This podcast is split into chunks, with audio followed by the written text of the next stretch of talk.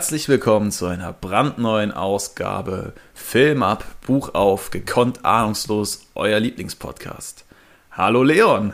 Ja, hallo zurück. Ähm, mega, dass es wieder geklappt hat, dass wir wieder äh, dabei sind. Heute ja mal mit einem bisschen anderen Format, aber da gehen wir sicher näher gleich drauf ein. Ich hoffe, bei dir ist alles klar soweit.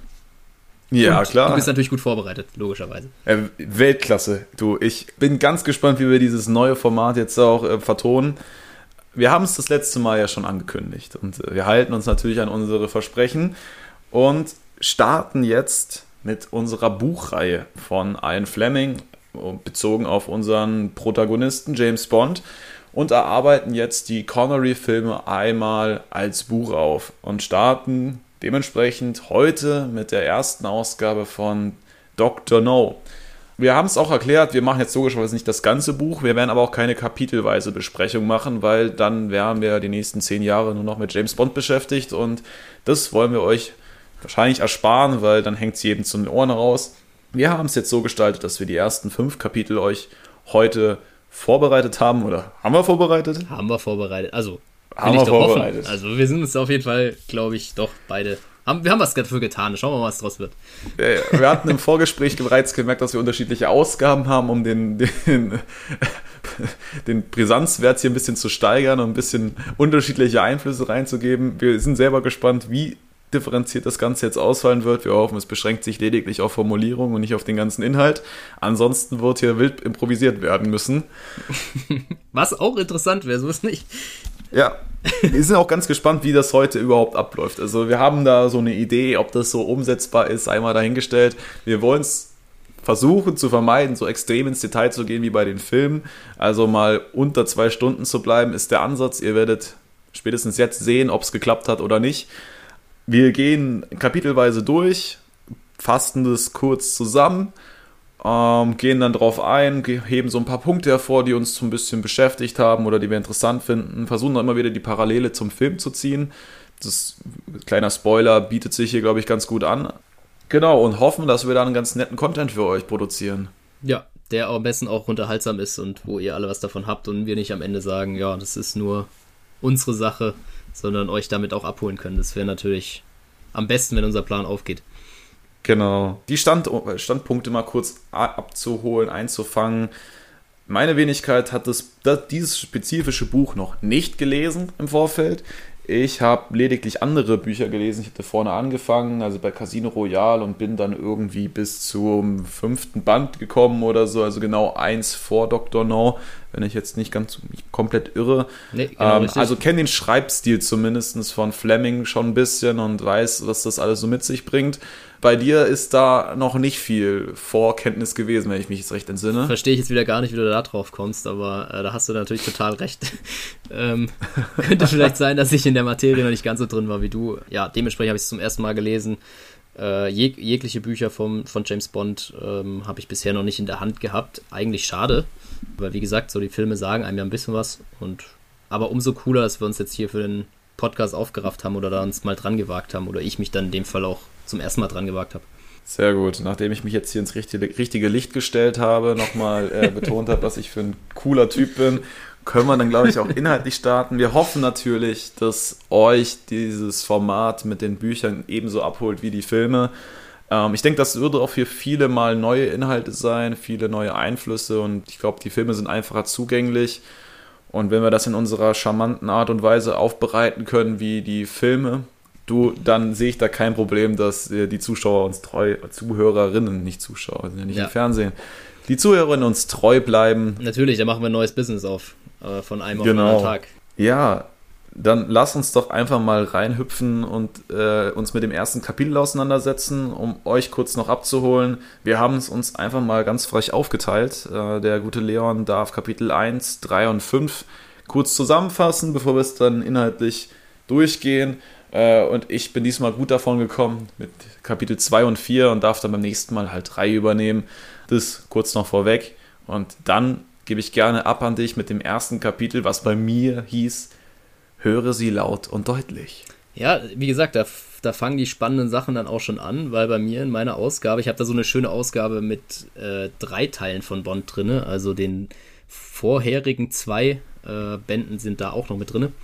Und bei mir hatten die Kapitel schon mal keine Überschrift, was ich nicht weiß, ob das jetzt so richtig gut äh, für das Buch irgendwas Gutes heißt oder nicht, aber wir haben wenigstens den ersten Satz verglichen und da war es schon mal gleich. Genau, als kurze Zusammenfassung in Kapitel 1. Wir starten da direkt in Jamaika, in dem wohlhabenden äh, Randbezirk von Kingston, also der Hauptstadt von Jamaika, das so gerne als das gesellschaftliche Mekka äh, genannt wurde, in, insbesondere der Queen's Club. Äh, und das liegt eben in einer etwas be betuchteren Umgebung, sage ich mal.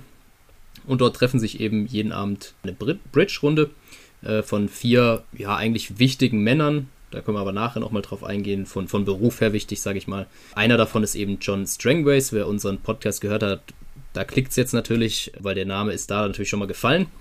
Äh, seines Zeichens äh, der Kontrolloffizier des Kar karibischen Raums vom Secret Service und die haben eben jeden Abend eine Bridge-Runde. Genau, und während dieser Bridge-Runde geht es im Kapitel dann weiter, machen sich drei Blinde auf den Weg, um zu diesem Queens Club äh, zu gelangen. Und zur selben Zeit, als die auf dem Parkplatz des Queens Club treffen, kommt dann eben Str äh, Strangway so rum raus aus dem Club, weil er eben zurück muss für ein wichtiges Telefonat, äh, das er täglich abhält, um dem Secret Service Bericht zu erstatten.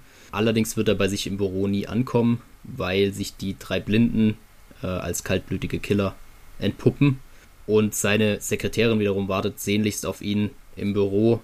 Der ergeht es aber im Endeffekt auch nicht besser, denn auch dorthin verschlägt es dann die drei in Anführungsstrichen Blinden und auch sie wird dann ums Leben kommen. Das vielleicht mal in einer relativen Kurzform. Willst du dazu erstmal schon ein paar Gedanken loswerden?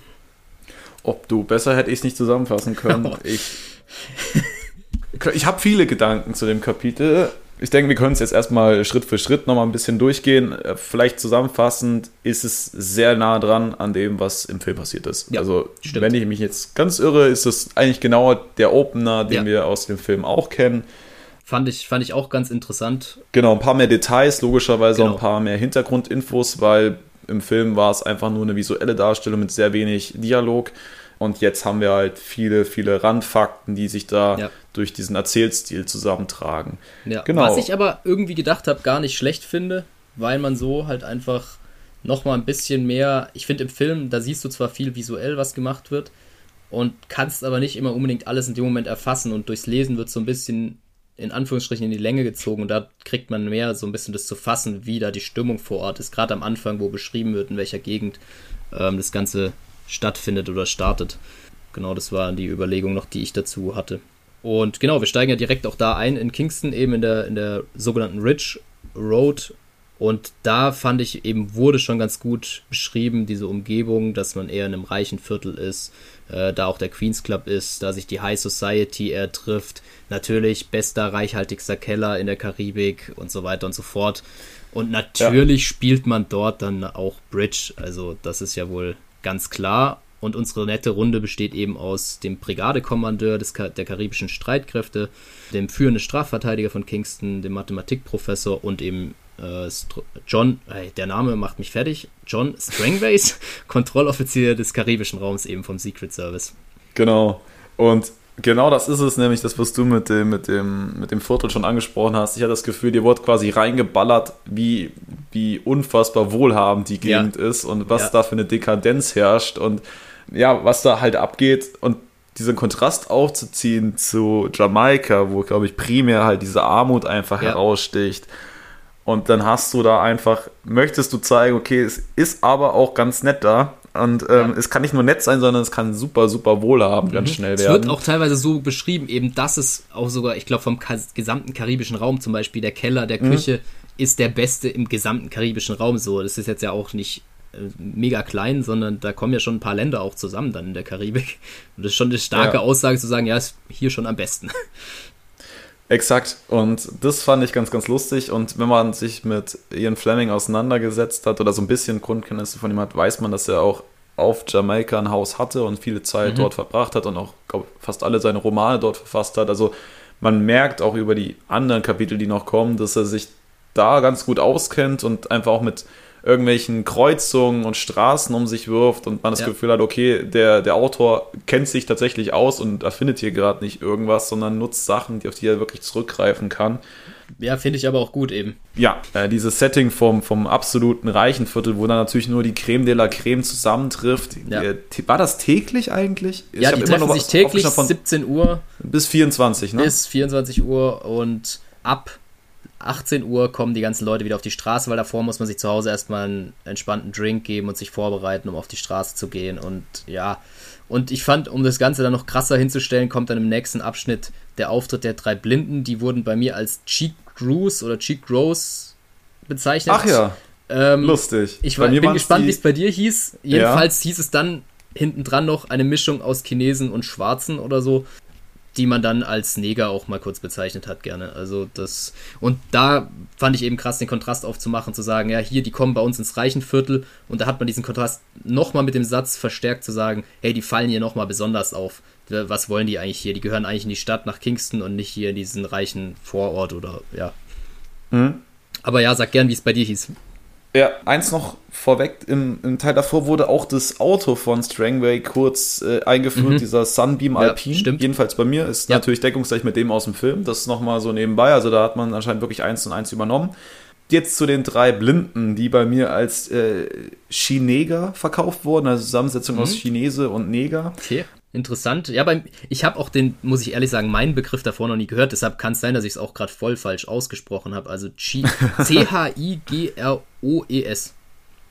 Okay. Cheek Grows, Cheek Grew. Ich, ich weiß nicht. Ich hab's tatsächlich, sagt mir gar nichts. Auf jeden Fall merkt man, dass das Ganze jetzt nicht zeitlich angepasst wurde, wenn da, also vor allem dieses, dieser Begriff des Negers fiel bei Ja. mir halt wirklich äh, kapitelweise. Genau, und da auch spannend, vielleicht aus unserem kurzen Vorgespräch, dass du sagst, deins ist eine Fassung aus 2013, meine aus 1996, vielleicht noch als die Info von der Übersetzung her.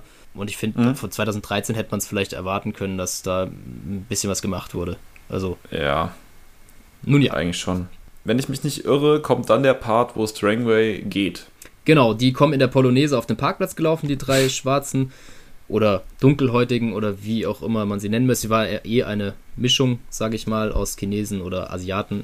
Ähm, kommen auf Mhm. den Parkplatz und im selben Moment kommt eben äh, Strangways raus und möchte in den Wagen gehen und er ist aber da in Gedanken gar nicht äh, so richtig da, sondern feiert noch seinen Stich, den er gemacht hat bei der letzten Bridge-Runde, hat noch schön die Getränke ausgegeben für die anderen. Da möchte ich auch nochmal einhaken, weil der Kellner wurde mir natürlich dann auch noch direkt als dunkelhäutig vorgestellt. Das ist eine Information, die ich unbedingt gebraucht habe. Ja, wichtig, die, ich glaube, die kam bei mir tatsächlich nicht, was mich aber dann eben auch wieder wundert, dass bei dir eigentlich eher ein Rückschritt gemacht wurde. Also, Ja, total. Also, wie gesagt, da, da wurde einfach nur gesagt, der Kellner, der schwarz war, ich glaube, da war es sogar nur, in Anführungsstrichen nur schwarz, Mhm. ähm, äh, macht er die Drinks dann noch und ich dachte mir, ja, die Information, ob der jetzt dunkelhäutig ist oder Peng, das äh, hätte man sich einfach schenken können. ja, Also, das ist Tatsache. bringt mich jetzt für die Geschichte nicht weiter. Ja, macht ja wirklich keinen Unterschied. Also, genau. Und eben da wird aber auch weiter dieses Bild dann gezeichnet. Wenn Strangways rauskommt, ihm fällt es erstmal nicht auf, er denkt drüber nach und wie er jetzt gleich Bericht erstatten wird, das ist der wichtigste Ablauf beim, oder der wichtigste Punkt in seinem Tagesablauf ist. Und dann nimmt er unterbewusst diese drei äh, blinden Personen wahr und denkt sich noch, oh ja, wie, wie gut es ihm geht, äh, dass er so privilegiert ist, dass er gesund ist, so stand es zumindest bei Mhm. mir. Und er sucht nicht nur eine Penny raus, sondern eben zwei oder zwei Penny anstatt einem Cent oder ich weiß nicht mehr, irgendeine Münze wirft da rein, habe ich mir nicht genau rausgeschrieben, aber hat er extra eine mehrwertige äh, Münze genommen, eben weil er Ja. das dann sich so über das gefreut hat und ich finde, es zeigt ja auch nochmal dieses, wie gut es manchen geht und wie schlecht es manchen geht in einer, einer Szene. Ja, Genau, Genau. und in dem Moment, wo er sie bemerkt und sich dann auch wundert, ist er gerade vorbei, hat es reingeworfen, äh, will er sich noch umdrehen, so wird es bei mir geschrieben, und wird dann aber von hinten mit drei Schüssen zwischen die Schultern erledigt. Genau, und ist damit raus aus dem Game, außer du hast noch was zu ergän- ergänzen. Ja, bei mir kam davor noch dieser ganze Teil rund um diesen Funkverkehr, wie der strukturiert ist. Ah ja, ich meine, der kam bei mir dann danach, so habe ich es mir zumindest äh, strukturell aufgeschrieben. Lustig. Stark, aber er kam bei mir auf jeden Fall auch. Äh, gut, dass du Okay. es ansprichst. Ähm, dann lass uns da direkt weitergehen. Ich glaube, das andere war ja, Ja, genau. relativ Also eindeutig, eigentlich auch wie im Film. Und Mhm. eben jetzt mit dem nächsten Punkt, mit dem Funkverkehr, das war nicht mehr wie im Film, fand ich. Da hat man nochmal viel mehr Informationen gekriegt. Und das fand ich ganz cool. Da wurde eben erklärt, wie das Ganze abläuft, wie der Funk aufgebaut wird, wie es auch abläuft, wenn er nicht sich meldet oder wenn erkannt wird, dass die falsche Stimme am Apparat ist, dass es da drei verschiedene Anrufe gibt. Den ersten, dann den blauen und dann den roten als Rückruf vom Secret Service. Genau. Und das fand ich ganz cool, weil man dann so ein bisschen gecheckt hat, was eigentlich überhaupt Strangways Aufgabe ist. Das war im Film, finde ich, jetzt nicht direkt so, dass man Nee. da sofort drin war. Genau. Ja, du hast halt die, die drei Zeiten, an die er sich halten muss. Und er Genau. meinte, er hat noch nie einen blauen Anruf bekommen, Ja. weil er immer um 18.30 Uhr zum Zentral, also zum ersten Genau. Anruf da war. Und ähm, dann wird ja auch noch seine Sekretärin, beziehungsweise auch seine Stellvertreterin, das wurde ja auch nochmal. Ja, genau, das ist die offizielle Nummer 2, hieß es bei mir. Ähm, Okay. Wobei ich das schwierig fand im Bond-Universum, weil wir bei den Nummern eigentlich immer ein bisschen woanders unterwegs sind. Zum Beispiel bei, ja gut, die Agenten wie Bond haben eine Nummer, aber eben auch seine Gegner haben ja auch immer Nummer 1, Nummer Ja. 2 äh, beim Phantom. Genau, das fand ich da auch ein bisschen schwierig, aber so wurde es bei mir auch gesagt. Und da haben wir auch nochmal mehr Informationen gekriegt als im Film über die, die wurde ja nur kurz gezeigt im Film. Genau. Und dann wurde ja auch noch ein bisschen der gute Strangway beschrieben, bei mir zumindest, als Ja. aristokratisch und mit Ja. einer Klappe über dem rechten Auge. Das, also, das wäre jetzt mein nächster Punkt gewesen, die, keine Ahnung, habe ich im Film nicht gesehen. Kann ich mich nicht dran erinnern. nee, hat er definitiv nicht gehabt. Aber jetzt die Frage, also wie stelle ich mir das vor? Hat er dann wirklich eine Augenklappe wie so ein Pirat auf oder was? oder so ein Pflaster wie diese, keine Ahnung, Kevins mit, mit vier Jahren, die Ja, irgendwie ich- Sehprobleme haben. Das habe ich mich tatsächlich auch gefragt. Fand es auch irgendwie komisch für jemand, der da in so einer Position ist, dass der mit Augenklappe rumrennt. Ich, also ich verbinde eine Augenklappe eigentlich eher was mit was Abschreckendem. Aber gut, äh, war auf jeden Fall interessant und ich fand aber eben da auch wieder cool, dass er vorge äh, ja, erklärt wird, wie der Mann funktioniert, sage ich mal, oder wie er sich verhält. Genau. Dass er so zeitgetaktet ist, so eine eiserne Ja, sehr Routine hat. extremes Da Gewohnheitstier. ja. gab es bei mir dann gleich noch die Anmerkung von wegen, ja, diese Routine, diese eiserne, die ist halt eventuell auch tödlich sein kann, Mhm, was schon so ein genau. kleiner Vorgriff dann ist.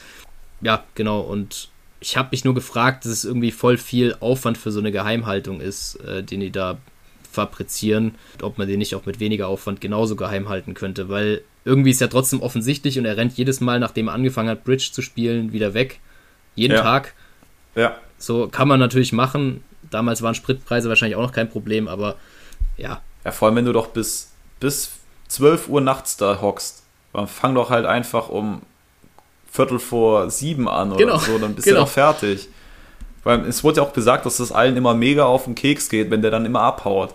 So, Ja. und jedes Mal Theater ist. Also ich, ich weiß es nicht, aber gut. Spannend fand ich auch die Information, dass er einen Fall von M bekommen hat, einen komplexen Ja. Fall, den er jetzt irgendwo schon eingeordnet hat in der chinesischen ja. Gemeinschaft. Aber da hast du bei Ähm, dir auch nicht mehr erfahren, oder? Weil ich habe Nein, habe ich nicht. nur, er hat das finde ich sehr bekommen spannend. und er hat Ja. ein paar Nachforschungen in, in, in Chinatown quasi von Kingston äh, angestellt oder im chinesischen Viertel.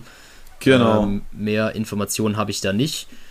Und bei mir ging es dann tatsächlich weiter, dass im Büro eben Miss Trueblood oder Mary Trueblood äh, noch ein bisschen Mhm. vorgestellt wurde, dass sie eben ehemalige Verbindungsoffizierin war und alles minutiös im Büro schon vorbereitet, dass er kommt und dann einfach direkt an die Arbeit gehen kann äh, und es ja eine, eine kurze Sache äh, wird. Das geht ziemlich in die Hose. Ja, das geht tatsächlich ziemlich in die Hose, das stimmt. Dann sind wir bei mir wieder zurück vor dem äh, Queens Club, wo der Leichenwagen dann kommt und Strangways einsammelt. Es kann aber sein, dass bei Ah, dir das dann, lustig, dass das bei dir so versetzt ist ja, zeitlich alles. Bei mir hat es ist es so ein bisschen hin und her gesprungen, aber also dann, ich, schau- ich versuche mal nächstes Mal auch gerne drauf zu achten, dann, äh, wenn ich jetzt weiß, dass bei dir nochmal so viel anders ist, ähm, ja, lustig. dass, wir- dass wir das ganz genau da haben, finde ich irgendwie spannend. Äh, wird da auf jeden Fall eingesammelt und genau, die machen sich da möglichst unauffällig aus dem Staub, was ich aber schwierig finde. Lustig finde ich da auch wiederum, um da kurz einzuhaken, dass sich die Leute im Wagen dann umziehen, also einen Zylinder Mhm. aufziehen. Ja, Warum? ich weiß es auch nicht. Vor allem im Leichenwagen, keine Ahnung, achten da die Leute so krass drauf, wer da drin sitzt? Ja, und sie machen auch noch einen ordentlichen Zeitdruck. Also sie ist es anscheinend Ja. echt wichtig, dass sie pünktlich dann bei Ja, der das- True Blood sind. Das war der zweite Moment, wo ich dann gedacht habe, krass, die haben das auch wieder richtig minutiös geplant. Also das hast du hier so doppelt. Zum einen mit Strangways, aber auch mit denen, die auch alles ganz genau getaktet haben. Ich meine, da fällt noch der Satz, ja, es hat nur drei Minuten gebraucht, perfekt, wir sind genau im Zeitplan so in die Richtung. Ähm, oder sagt zumindest der Erzähler, äh, der ja ähm, alles immer weiß. Genau, und dann geht's bei mir davon weiter zurück ins Office, wo Trueblood versucht, die Verbindung zum Secret Service schon mal herzustellen. Und dann so ein bisschen in Gedanken schwelgt, wie jetzt gleich äh, Strangwares reinkommt und was er wohl sagen wird. Oh, und er sei ja schon ein bisschen zu spät, aber der wird sich sicher gleich ganz lieb bei ihr entschuldigen. ja, und im Endeffekt wartet sie eigentlich immer mehr und wird dann ein bisschen nervös, wie sie den ganzen Spaß mit der Funkverbindung dem Secret Service dann erklärt, wenn Strangways nicht pünktlich sein sollte. Genau. Äh, und kommt da so ein bisschen ins Schwitzen, als sie dann ganz urplötzlich doch Schritte draußen auf der Veranda hört und sie sich denkt, oh perfekt, der kommt eine Minute vorher, das wird noch was. Allerdings, anstatt dass Strangways reinkommt, fliegt ihr erstmal das Türschloss um die Ohren, weil es eine Explosion gibt. Ähm, so wurde es bei mir äh, ja. beschrieben. War es bei dir auch das Türschloss, das durch die Gegend flog, oder war das da gar nicht so detailreich? Doch, die Ka ist dann irgendwas ans, ans Bein oder ans Knie geknallt. Ja. Ich glaube, das war das Türschloss tatsächlich. Ja. Oder die Klinke oder irgendwas von der Tür auf jeden Fall, weil die komplett in die Luft geflogen ist. Ja, spannend. Ja. Aber da, da, sind wir da ja wenigstens gleich. Das ist ja schon mal, schon mal nicht schlecht. Ähm, die hat dann auch gar nicht mehr viel zu sagen, sondern äh, wird dann kaltblütig erlegt, sag ich mal oder über den Haufen geschossen. Ähm, jedenfalls, was ich da noch spannend fand, dass mit einem fiesen Grinsen das Ganze geschehen ist und nur einer der drei äh, Blinden da reingekommen ist und sie äh, erschossen hat. Und das genau, wieder ohne Grinsen, Zylinder war den genau, Zylinder da wieder abgelegt für den, ja, für den Move. Wichtig und finde, das war auch ausführlicher als im, im Film, was, dass du einfach ein bisschen mehr über die Personen erfahren hast. Äh, ja. Mit welcher bösartigen Absicht zum Beispiel sowas gemacht wird. Und es gefällt mir am Buch tatsächlich ganz gut. So im Verhältnis zum Film vielleicht. Nur um es kurz zu Ende zu bringen, jedenfalls wird dann da noch Feuer gelegt mit allen Dokumenten, damit natürlich mhm. auch alle Listen und alles weg ist und das Haus niedergebrannt äh, ist. Erstmal habe ich da gedacht, so einfach um Spuren zu verwischen. Und man wollte dann den Sarg im nächsten größeren Stausee 90 Meter in die Tiefe versenken. Das so hört man. Ach, bei dir waren es direkt 90, bei mir ja? waren es 45. Ah ja, haben sie aufgedoppelt. Das ja, macht doch keinen Unterschied. Ich habe da die 90 im Kopf, ja. Okay. Was ich, was ich da noch äh, kurz sagen wollte, bevor das Ding in Flammen aufgeht, also wurde sie ja in den, in den Sack gesteckt, der dann bei mir auch noch mit einer Marke beschrieben wurde, nämlich von Tate and Lyle, Zuckersack. Ja, ich weiß nicht, ob die da eine Cooperation hatten. das Und ist, das die, Streichholz, die Streichhölzer waren von Presto Fire. Also ich weiß nicht, warum die, die Information wichtig ist, aber haben die da noch Gage gekriegt oder was? Also das geschrieben Ich weiß es nicht, ob da starkes Placement Sponsor-Ding am Laufen war. ja, nee, die, die, das wurde bei mir gar nicht genannt. Das mit dem Plastiksack kam tatsächlich auch und da hieß es bei mir, dass sie da richtig reingestopft werden musste, was natürlich dem Ganzen nochmal so, ein, so einen größeren Upturn gibt, mit welcher ja. Boshaftigkeit es geschieht. Aber nee, welche Marke das war, es hieß nur, ich glaube, bei mir war es ein Reissack, wenn ich mich richtig erinnere. Aber von welcher Marke. Okay, aber Kleinigkeiten sind unterschiedlicher. Stark. Interessant. Aber dann würde ich an dich, wenn du nicht noch irgendwas hast, ja. gerne dann fürs zweite Kapitel übergeben. Da, wolltest, da hast du dich ja ein bisschen mehr rein, reingelesen. Genau, das zweite Kapitel geht jetzt dann auf, auf meinen Nacken quasi. ähm, heißt bei mir Wahl der Waffen, bei dir wahrscheinlich wieder namenlos. Bei mir heißt es einfach zwei. Oh, auch guter Titel. Wir sind jetzt im verregneten, miesepetrigen London und begleiten in dem Kapitel zentral den guten M äh, auf seinen Arbeitsweg und dann auch an der Arbeit. Dort hat er so einige wichtige Gespräche zu führen. Im ersten Schritt ein, ein Update von einem Neurologen sich einzuholen, was einen seiner Agenten betrifft. Welcher Agent das wohl sein mag.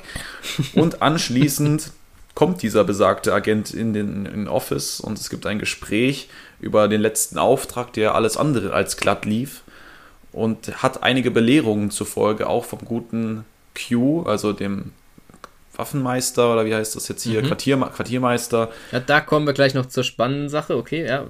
Genau, gibt es gibt es dann eine nette Unterredung noch zum Thema Handfeuerwaffen und welche da wichtig sind und welche da eher ja, aussortiert gehören. Und abschließend geht es dann auf einen neuen Auftrag oder James wird für einen neuen Auftrag instruiert.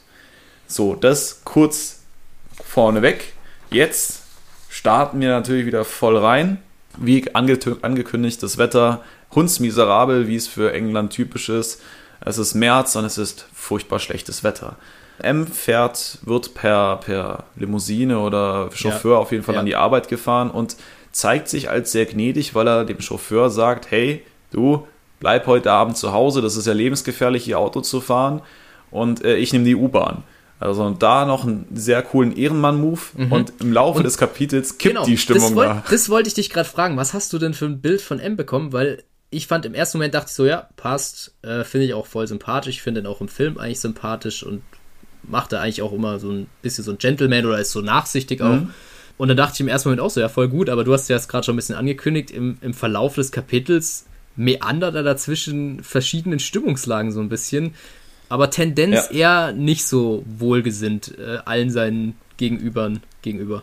Ja, ja also, also diese, diese Kühlheit, die, die wir aus dem Film kennen, diese Professionalität, ja. finden wir hier auch. Aber ich habe das Gefühl, ihm sind die Agenten als Menschen vollkommen mhm. egal. Die sind halt absolut substituierbar. Ja. Die kann man jederzeit ersetzen. Wenn da halt einer das Zeitliche segnet, findet man auch einen neuen. Und diese Beziehung zu James, die in den Film halt irgendwie so ein bisschen einzigartig wirkt, weil James für ihn quasi so der Diamant ist, der beste ja. Agent, den sie ja. haben, der natürlich immer mal aneckt und dann knallt es mal, aber grundsätzlich mhm. hat man ein professionelles Verhältnis miteinander. Und hier hast du das Gefühl, dem ist das vollkommen gleich, was mit James ist, ob der jetzt da ist oder nicht da ist. Und du hast halt diesen Einfluss von Moneypenny nicht. Ich glaube, das ist also auch so eine wesentliche Sache. Aber das mal vorweggenommen. Ja. Nee, finde ich aber ähm, gut, ging mir tatsächlich ähnlich, um das kurz äh, noch dazu zu fügen. Ähm, mhm. Ja, fand ich auch interessant auf jeden Fall, aber da denke ich erstmal so ein kleiner Unterschied zum Film vielleicht ein Stück weit. Ja, es geht ja dann auch los mit diesem Gespräch, Telefonat äh, zwischen M und dem Neurologen war es bei mir, James mhm. Molonis. Ja. Äh, Wie um hieß der bei dir? Molonis. Ja. Ah ja, bei mir war es nur Moloni. Oder ah, ohne S hinten, aber gut, okay. Okay. Kleinigkeit. Gut. Und es geht um den Zustand einer seiner Agenten, wo wir jetzt noch nicht konkret wissen, welcher es ist. Es mhm. stellt sich dann aber irgendwann heraus, es ist, geht natürlich um James, weil alle anderen interessieren uns recht wenig. Der Arzt gibt ihm zu verstehen, dass der Agent körperlich fit sei, aber psychisch einen ziemlichen Knacks hat. Ja. Und bittet M darum, ihm vielleicht mal Urlaub zu gönnen oder leichtere Aufträge zu geben, dass er mal ein bisschen runterkommt. Und M knallt gleich zurück und sagt, dafür wird er schließlich bezahlt, dass er das ja. macht, was ich ihm sage. Ja. Dann denkst okay, das ist ein Ding, das kannst du zwar so handhaben, aber dann hast du nicht lang was von deinen Agenten. Und die haben ja ein bisschen Ausbildung gekostet. Ja, also fand ich auch äh, spannend. Ich, da hatte ich das Gefühl, so Widerrede eher nicht so gut bei M würde ich nicht unbedingt bringen, glaube ich. Da, da kriegst du schon was zurück dann. Und es geht ja auch ein bisschen so weiter dann. Genau, es geht dann, wie gesagt, darum, dass der Arzt mal wieder sagt, ja, also dieses Schmerzverhalten, ähm, versucht ihm das zu erklären, dass das ja. halt nicht ewig so weitergehen kann und dies und das, aber MS lässt das halt alles relativ kalt. Und es stellt sich raus, dass dieser Agent in der Vergangenheit, ich weiß nicht, ob der Name Bond schon viel, bin ich mir nicht sicher, äh, bin ich mir gerade auch tatsächlich sicher. Er wird irgendwann genannt, aber nicht am Telefon. Es wird, also es wird ah, okay. nicht in der direkten Rede genannt, es wird nur vom Erzähler hinzugefügt. Gut. Weil die am Telefon, er sagt bei mir am Anfang, hat er gesagt, der Name ist nicht wichtig. Ich denke mal aus Geheimhaltungsgründen ähm, mhm. zu, zu dem Arzt. Äh, und die wissen aber beide, um wen es geht. Und, genau. Ja. Und es stellt sich halt raus, dass Bond beim letzten Auftrag verschissen hat und die Konsequenzen halt dieser ja. Arztbesuchs sind, also dass das irgendwie ziemlich in die Hose ging. Und M ist irgendwann so genervt von äh, Molony, Molonaise, ja. je nachdem, Gemecker da über Schmerzen, dass er eben da eine Liste vorliest mit Organen oder Körperteilen, genau. auf die der Mensch verzichten kann und, und trotzdem noch irgendwie krass. funktioniert. Also, das ist ziemlich ja. geschmacklos einfach. Ja, also ich glaube, der Typ so. ist Arzt, der weiß das selber. Der, genau, und der eine sagt ihm gerade so, wie wichtig es wäre, auf den Rücksicht zu nehmen und er knallt ihm halt das Brett hin und sagt so, ja, aber du kannst auf das verzichten, auf das eigentlich auch und ja, ist schon, schon herb. Das Gespräch endet damit, dass M dann sagt, hey, ja, komm, ich schicke den jetzt nach Jamaika, da ist ein Mann und eine Frau durchgebrannt, der soll da mal so ein bisschen Detektiv spielen ähm, und das wird eine entspannte Nummer, wo man auch schon mitbekommt, okay, die, der MI6 schätzt diese mhm. Geschehnisse auf Jamaika so ja. ein, dass die durchgebrannt sind. Anders als im Film, wo klar ja. war, okay, da ist irgendwas im Argen und man wusste konkret, um was sich Strangway ja. gekümmert hat. Aber da gibt es ja auch im, im Film, gibt es ja auch das Telefonat mit dem Agenten, so gesehen ja nicht. Und genau. was ich da auch im Übrigen interessant finde, wenn wir gerade das schon sind, wir, wir sind ja mit einer äh, Zeitspanne, zumindest stand es bei mir so von drei Wochen später in London. Ja. Und da habe ich mir auch gedacht, so, ja, da hat man aber lang nichts unternommen, wenn man denkt, dass da unten irgendwas ja. nicht läuft in Jamaika. So drei Wochen ist schon ein bisschen was. Ja, große Reaktionsfreudigkeit des MI6 an der Stelle. ähm, und was ich ganz cool fand, war das Endzitat vom Arzt, der dann Moran zitiert hat mit Mut, ist, mhm. Mut als Kapitalsumme, also quasi, dass es irgendeine endliche Ressource ist und dass ja. man die irgendwann verpulvert hat. Ja. Ähm, das fand ich sehr, sehr cool. Aber wie gesagt, M lässt das alles relativ kalt und hat da, ist da auch ziemlich genervt von diesem Gespräch und wollte einfach nur wissen, ob man den jetzt einsetzen kann oder nicht. Ja, ich glaube, dann kommt die Info schon, dass James durch eine Russe mit Fugu-Gift Ja, da, geht, da wird nochmal nachgefragt, äh, genau wie, was denn jetzt mit dem letzten Fall nochmal war, wie der sich aufgelöst hat und was bei rausgekommen ist, was jetzt eigentlich mhm. das Problem war, warum Bond so schlecht ging. Und genau dann kommen wir zu dem japanischen Nervengift äh, oder Fugu-Gift. Und da wird auch ein bisschen drumherum geredet, wie äh, schlimm das wirkt. Und dass genau. ihn, glaube ich, ein Franzose gerettet hat. genau, ein Franzose hat ihn gerettet durch Beatmung und äh, die Russin ist, sei ja wohl stand jetzt tot. Ja. Und damit wird ja ein bisschen auch auf seinen vorherigen Fall ähm, zurückgegriffen, was ein bisschen interessant ist, weil es ja im Film eigentlich ja der erste Fall ist mit Dr. No, so gesehen. Äh, genau. Äh, in den Büchern aber nicht. Ich denke, das muss man da immer ein bisschen dazu sagen, weil ja, ich habe da kurz überlegt oder habe kurz nachgeschaut, was das Buch davor war, dann hat es alles schon gepasst. Mit Liebesgrüße aus Moskau, dass da russische Agentin angesprochen wird, aber so ohne weitere Kenntnisse war ich da kurz ein bisschen so, ja, äh, okay. Exakt. Wir werden natürlich dann auch Liebesgrüße aus Moskau gar nicht äh, in so alte, weite Ferne schieben. Können wir der Sache vielleicht auf den Grund gehen. Ja, nicht schlecht, stimmt. Gut, James darf jetzt auch ins Office kommen und ist eigentlich recht froh. Wir wechseln so ein bisschen die Perspektive weg von M und gehen mhm. ein bisschen in die Gedanken von James rein ja. und man bekommt mit, wie sehr er sich darüber freut, jetzt wieder Normalität zu verspüren, wieder in die Arbeit gehen zu können und hofft auf einen dicken Fisch, nämlich dass er einen neuen Auftrag ja. bekommt befürchtet aber auch Konsequenzen für sein Versagen beim vorherigen Auftrag. Wo aber auch bis zu dem Zeitpunkt immer noch nicht klar ist, was eigentlich genau schiefgelaufen ist am vorherigen Auftrag. Also nur genau. das, was schiefgelaufen ist und dass es ihm danach schlecht ging. Genau, es konkretisiert sich jetzt so ein bisschen, nämlich es geht um seine, seine Waffe, nämlich die Beretta, die eine Ladehemmung hatte und zum Problem führte. Wie auch immer das mit der Vergiftung einherwirkt, das habe ich nicht verstanden. Ja, das, also ist die Konsequenz, wenn deine Waffe nicht funktioniert, bist also was hat das mit Vergiften zu tun? Also vielleicht hat er seine Waffe nicht schnell genug gezogen, so da, gezogen, sodass die Agentin dann die Giftspritze wahrscheinlich Ach, du meinst, war, das waren so ein Pfeil kann, oder eine Spritze? Ja, vielleicht. Ah. Ich dachte, aber, das wäre irgend, er hat was ins Essen bekommen und dachte, okay, was will er damit? Ja, okay, ja, dann wäre es dann wär's natürlich hinfällig. Aber gut, äh, gute Anmerkung, ah. weil ich habe es jetzt so verstanden mit, oder das heißt verstanden, das war so meine erste Idee halt, die kam, aber. Ja, okay. Ähm, ich, ich finde es immer cool, wenn man sich da austauscht, weil es gibt ja mehrere Möglichkeiten, es wurde ja nicht geschrieben. Ja, nee, da habe ich mich so drauf versteift, dass ich dachte, vergiftet. Ja, meistens vergiftest du Leute halt heimlich, so dass sie es nicht ja, mitbekommen. Und ja, dann, kann, dann, bringt dir deine. Waffe halt auch wenig. Aber klar, wenn das jetzt irgendwie so ein wilde, wildes Blasrohr-Ding war oder ja, so. Ja, weiß man ja nicht. Gibt, gibt's ja, soll es ja geben in der, in der Bond-Welt. Ah, Gut, schön, dass wir darüber gesprochen haben. James jedenfalls nimmt die, die Schuld auf sich, was äh, sehr nobel von ihm ist, mhm. und sagte, hey, das äh, geht absolut auf meine Kappe und er möchte auch die Doppel-Null-Lizenz nicht entzogen bekommen, weil er die gefährlichen Aufträge eigentlich am meisten mag ja. und äh, ja, ihm das Gefühl vermittelt, er hat jetzt nicht mehr so viel Bock auf ihn. Ja. Die Konsequenz sei jetzt aber, dass James eine neue Waffe bekommt, weil die Schuld mhm. auf die Waffe nicht auf die Kompetenz des Agenten geschoben wird. Ja, und auf den draufgeschraubten Schalldämpfer. Ich glaube, es war im Endeffekt genau, so, dass die Kombination. in der Manteltasche oder so verhakt hat. Also ganz wild auch. Aber genau. Genau, und deswegen soll der Waffenmeister jetzt mal seine Expertise ja. abgeben, und der da muss ich Boothroyd. Kurz, ah, doch, der, also da, weil du vorhin von Q gesprochen hast. Ja. Ähm, ja, nee, fand ich wichtig. Ich dachte, der steht bei dir vielleicht auch als Q drinne. Äh, ja, hätte mich, hätte mich nee. interessiert, weil bei mir wird da kein einziges Mal davon irgendein Q oder sonst was gebraucht, sondern. Ja, da habe ich mich, habe ich mich hinreißen lassen. Aber im Film tatsächlich war auch nie von Q die Rede bei Dr. No. Da wurde er auch als Major Boothroyd, glaube ich, vorgestellt. Ja. Und da war es auch nicht ähm, der typische Q, den wir da gesehen haben. Nee.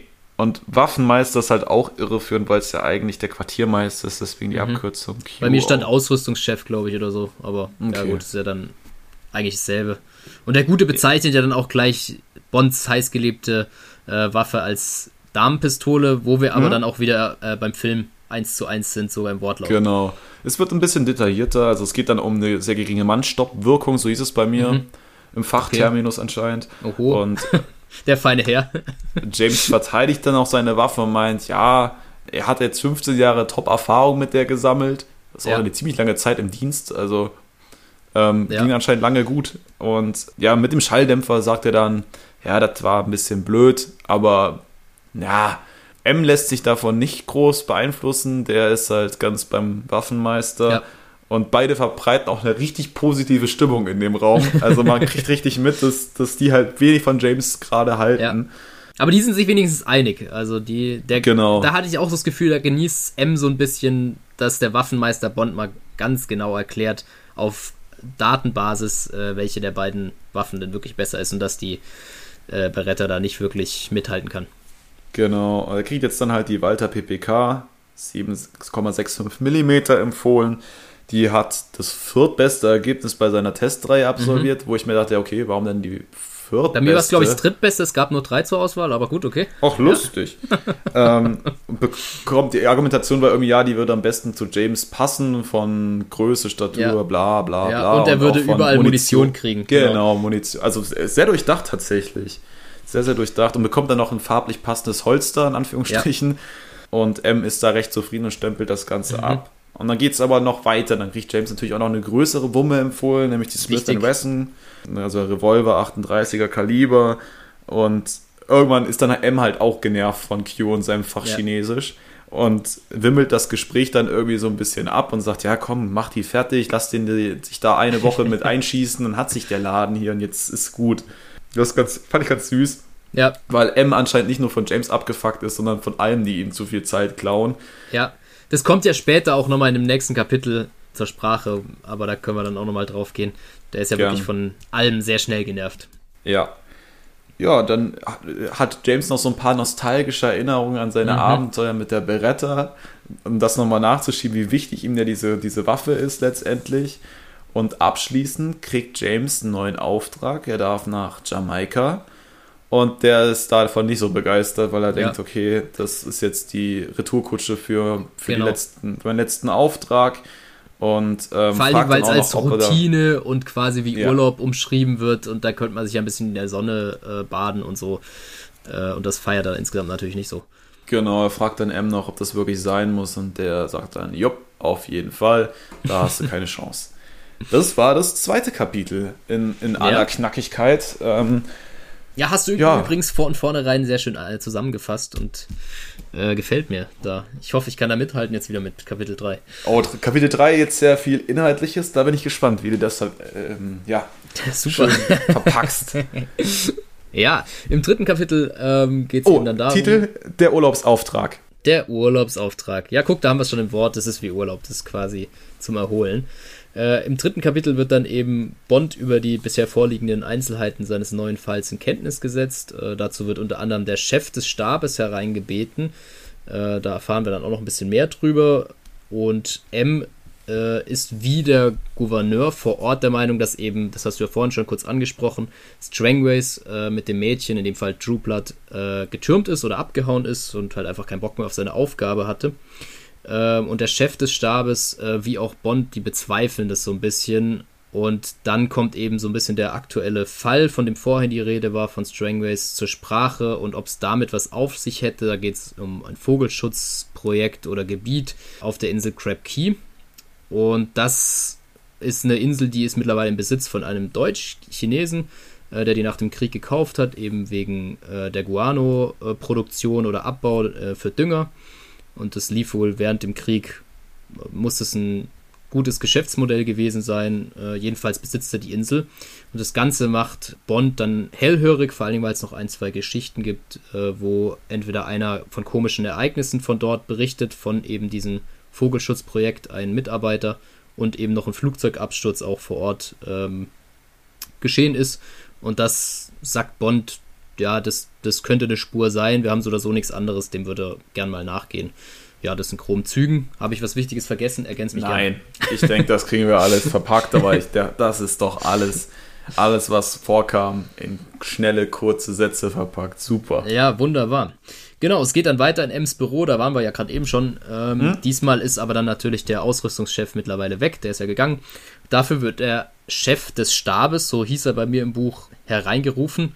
Und gleichzeitig wird vermerkt, dass Bond sich darüber freut, weil das sein vertrautester oder bester Freund im gesamten Hauptquartier ist.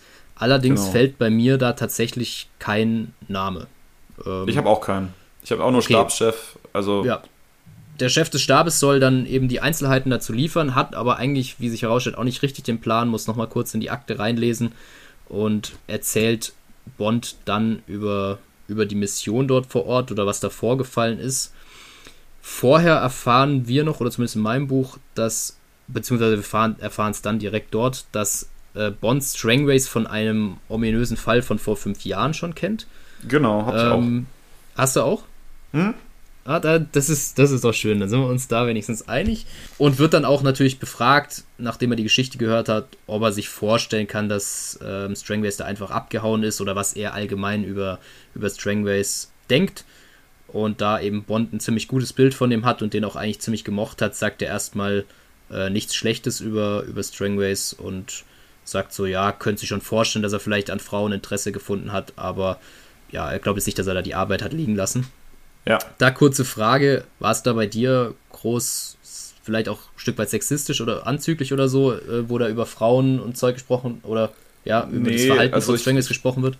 Ich glaube, M hat es als so, so den guten Strangway als, als Schürzen, Schürzenjäger irgendwie dargestellt, als Rosencover. Also jetzt mhm. ganz krass gesagt, das kann man so durch die Blume durchlesen, dass er ihm das auf jeden Fall zutraut und für ihn der einfachste Gedanke ist zu sagen, hey, der ist so, kann so einfach sich neue Identitäten schaffen, dann ist ja. er mit der weg und fackelt da die Bude ab, weil er keinen Bock hat, da 20 Jahre zu sitzen und jeden Tag den gleichen Mist zu machen für nichts ja. und wieder nichts. Okay, nee, dann haben wir das da gleich. Äh, ich habe nur gedacht, weil im Film ist ja oft immer so ein bisschen mit alles, was mit Damen zu tun hat, so ein bisschen ja. in eine spezielle Richtung, sage ich mal. Nun, jedenfalls, äh, da kommt der Chef des Stabes eben darauf zu sprechen, äh, warum sie überhaupt jetzt da komische Vermutungen haben, dass die Funkverbindung da eben nicht gestimmt hätte und die Abteilung 3 vom Secret Service da einen Fehler gefunden hätte und hm. sie seitdem auch nichts mehr gehört haben, woraufhin dann die Nummer 258 vom Secret Service aus Washington dorthin geschickt worden ist, der allerdings nichts anderes äh, finden konnte als die Geschichte, die der Gouverneur vor Ort eben erzählt, von wegen, die seien da weggerannt. Und insgesamt will der Gouverneur eigentlich auch die ganze Sache so schnell wie möglich vom Tisch haben und keiner glaubt so richtig, dass da was dran ist. Genau.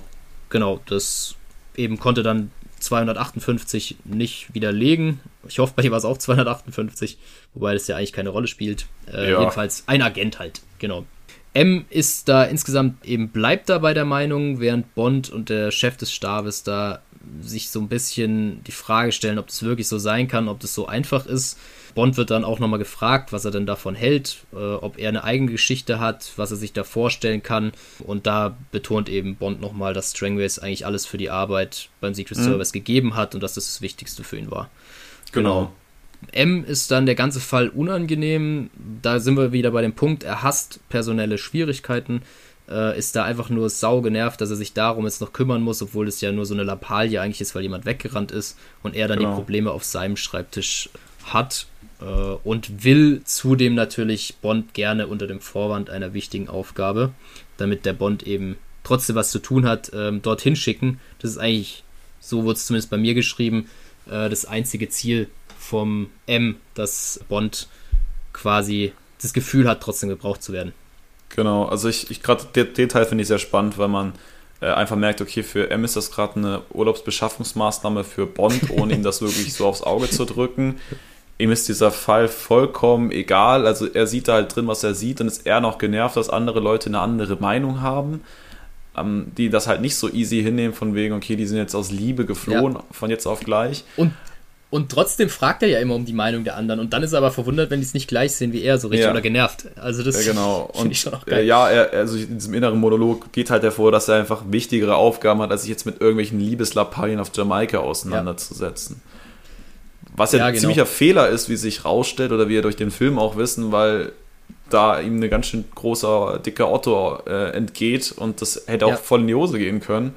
Aber ich meine, im Film war es doch so, dass da vom Raketentoppling schon die Rede war auf. Jamaika. Mhm. Also da, ja, da, da, war, war gar viel mehr Interesse mit, dahinter. Ja, ja, da war gar nichts. Und da kommen wir jetzt dann auch hin als nächstes, ähm, mhm. weil Bond dann wissen will, an was Strangways zuletzt gearbeitet hat. Und da wird eben dieser vorhin vom Erzähler als ominöser Fall beschriebene Aufgabe, die Strangways zuletzt hatte, äh, nochmal angesprochen. Und der Chef des Stabes erklärt eben, dass es da um irgendeine Bewahrung von Vögeln geht, in dem Fall Rosa Löffler.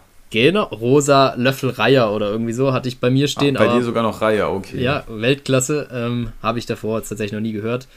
Tut aber auch nichts zur Sache, es geht eben darum, das Gebiet zu schützen. Schon seit Vorkriegszeiten, weil diese Art bedroht war und da hinten dran steht ein, eben eine Gesellschaft aus den USA, die es gerne schützen möchte.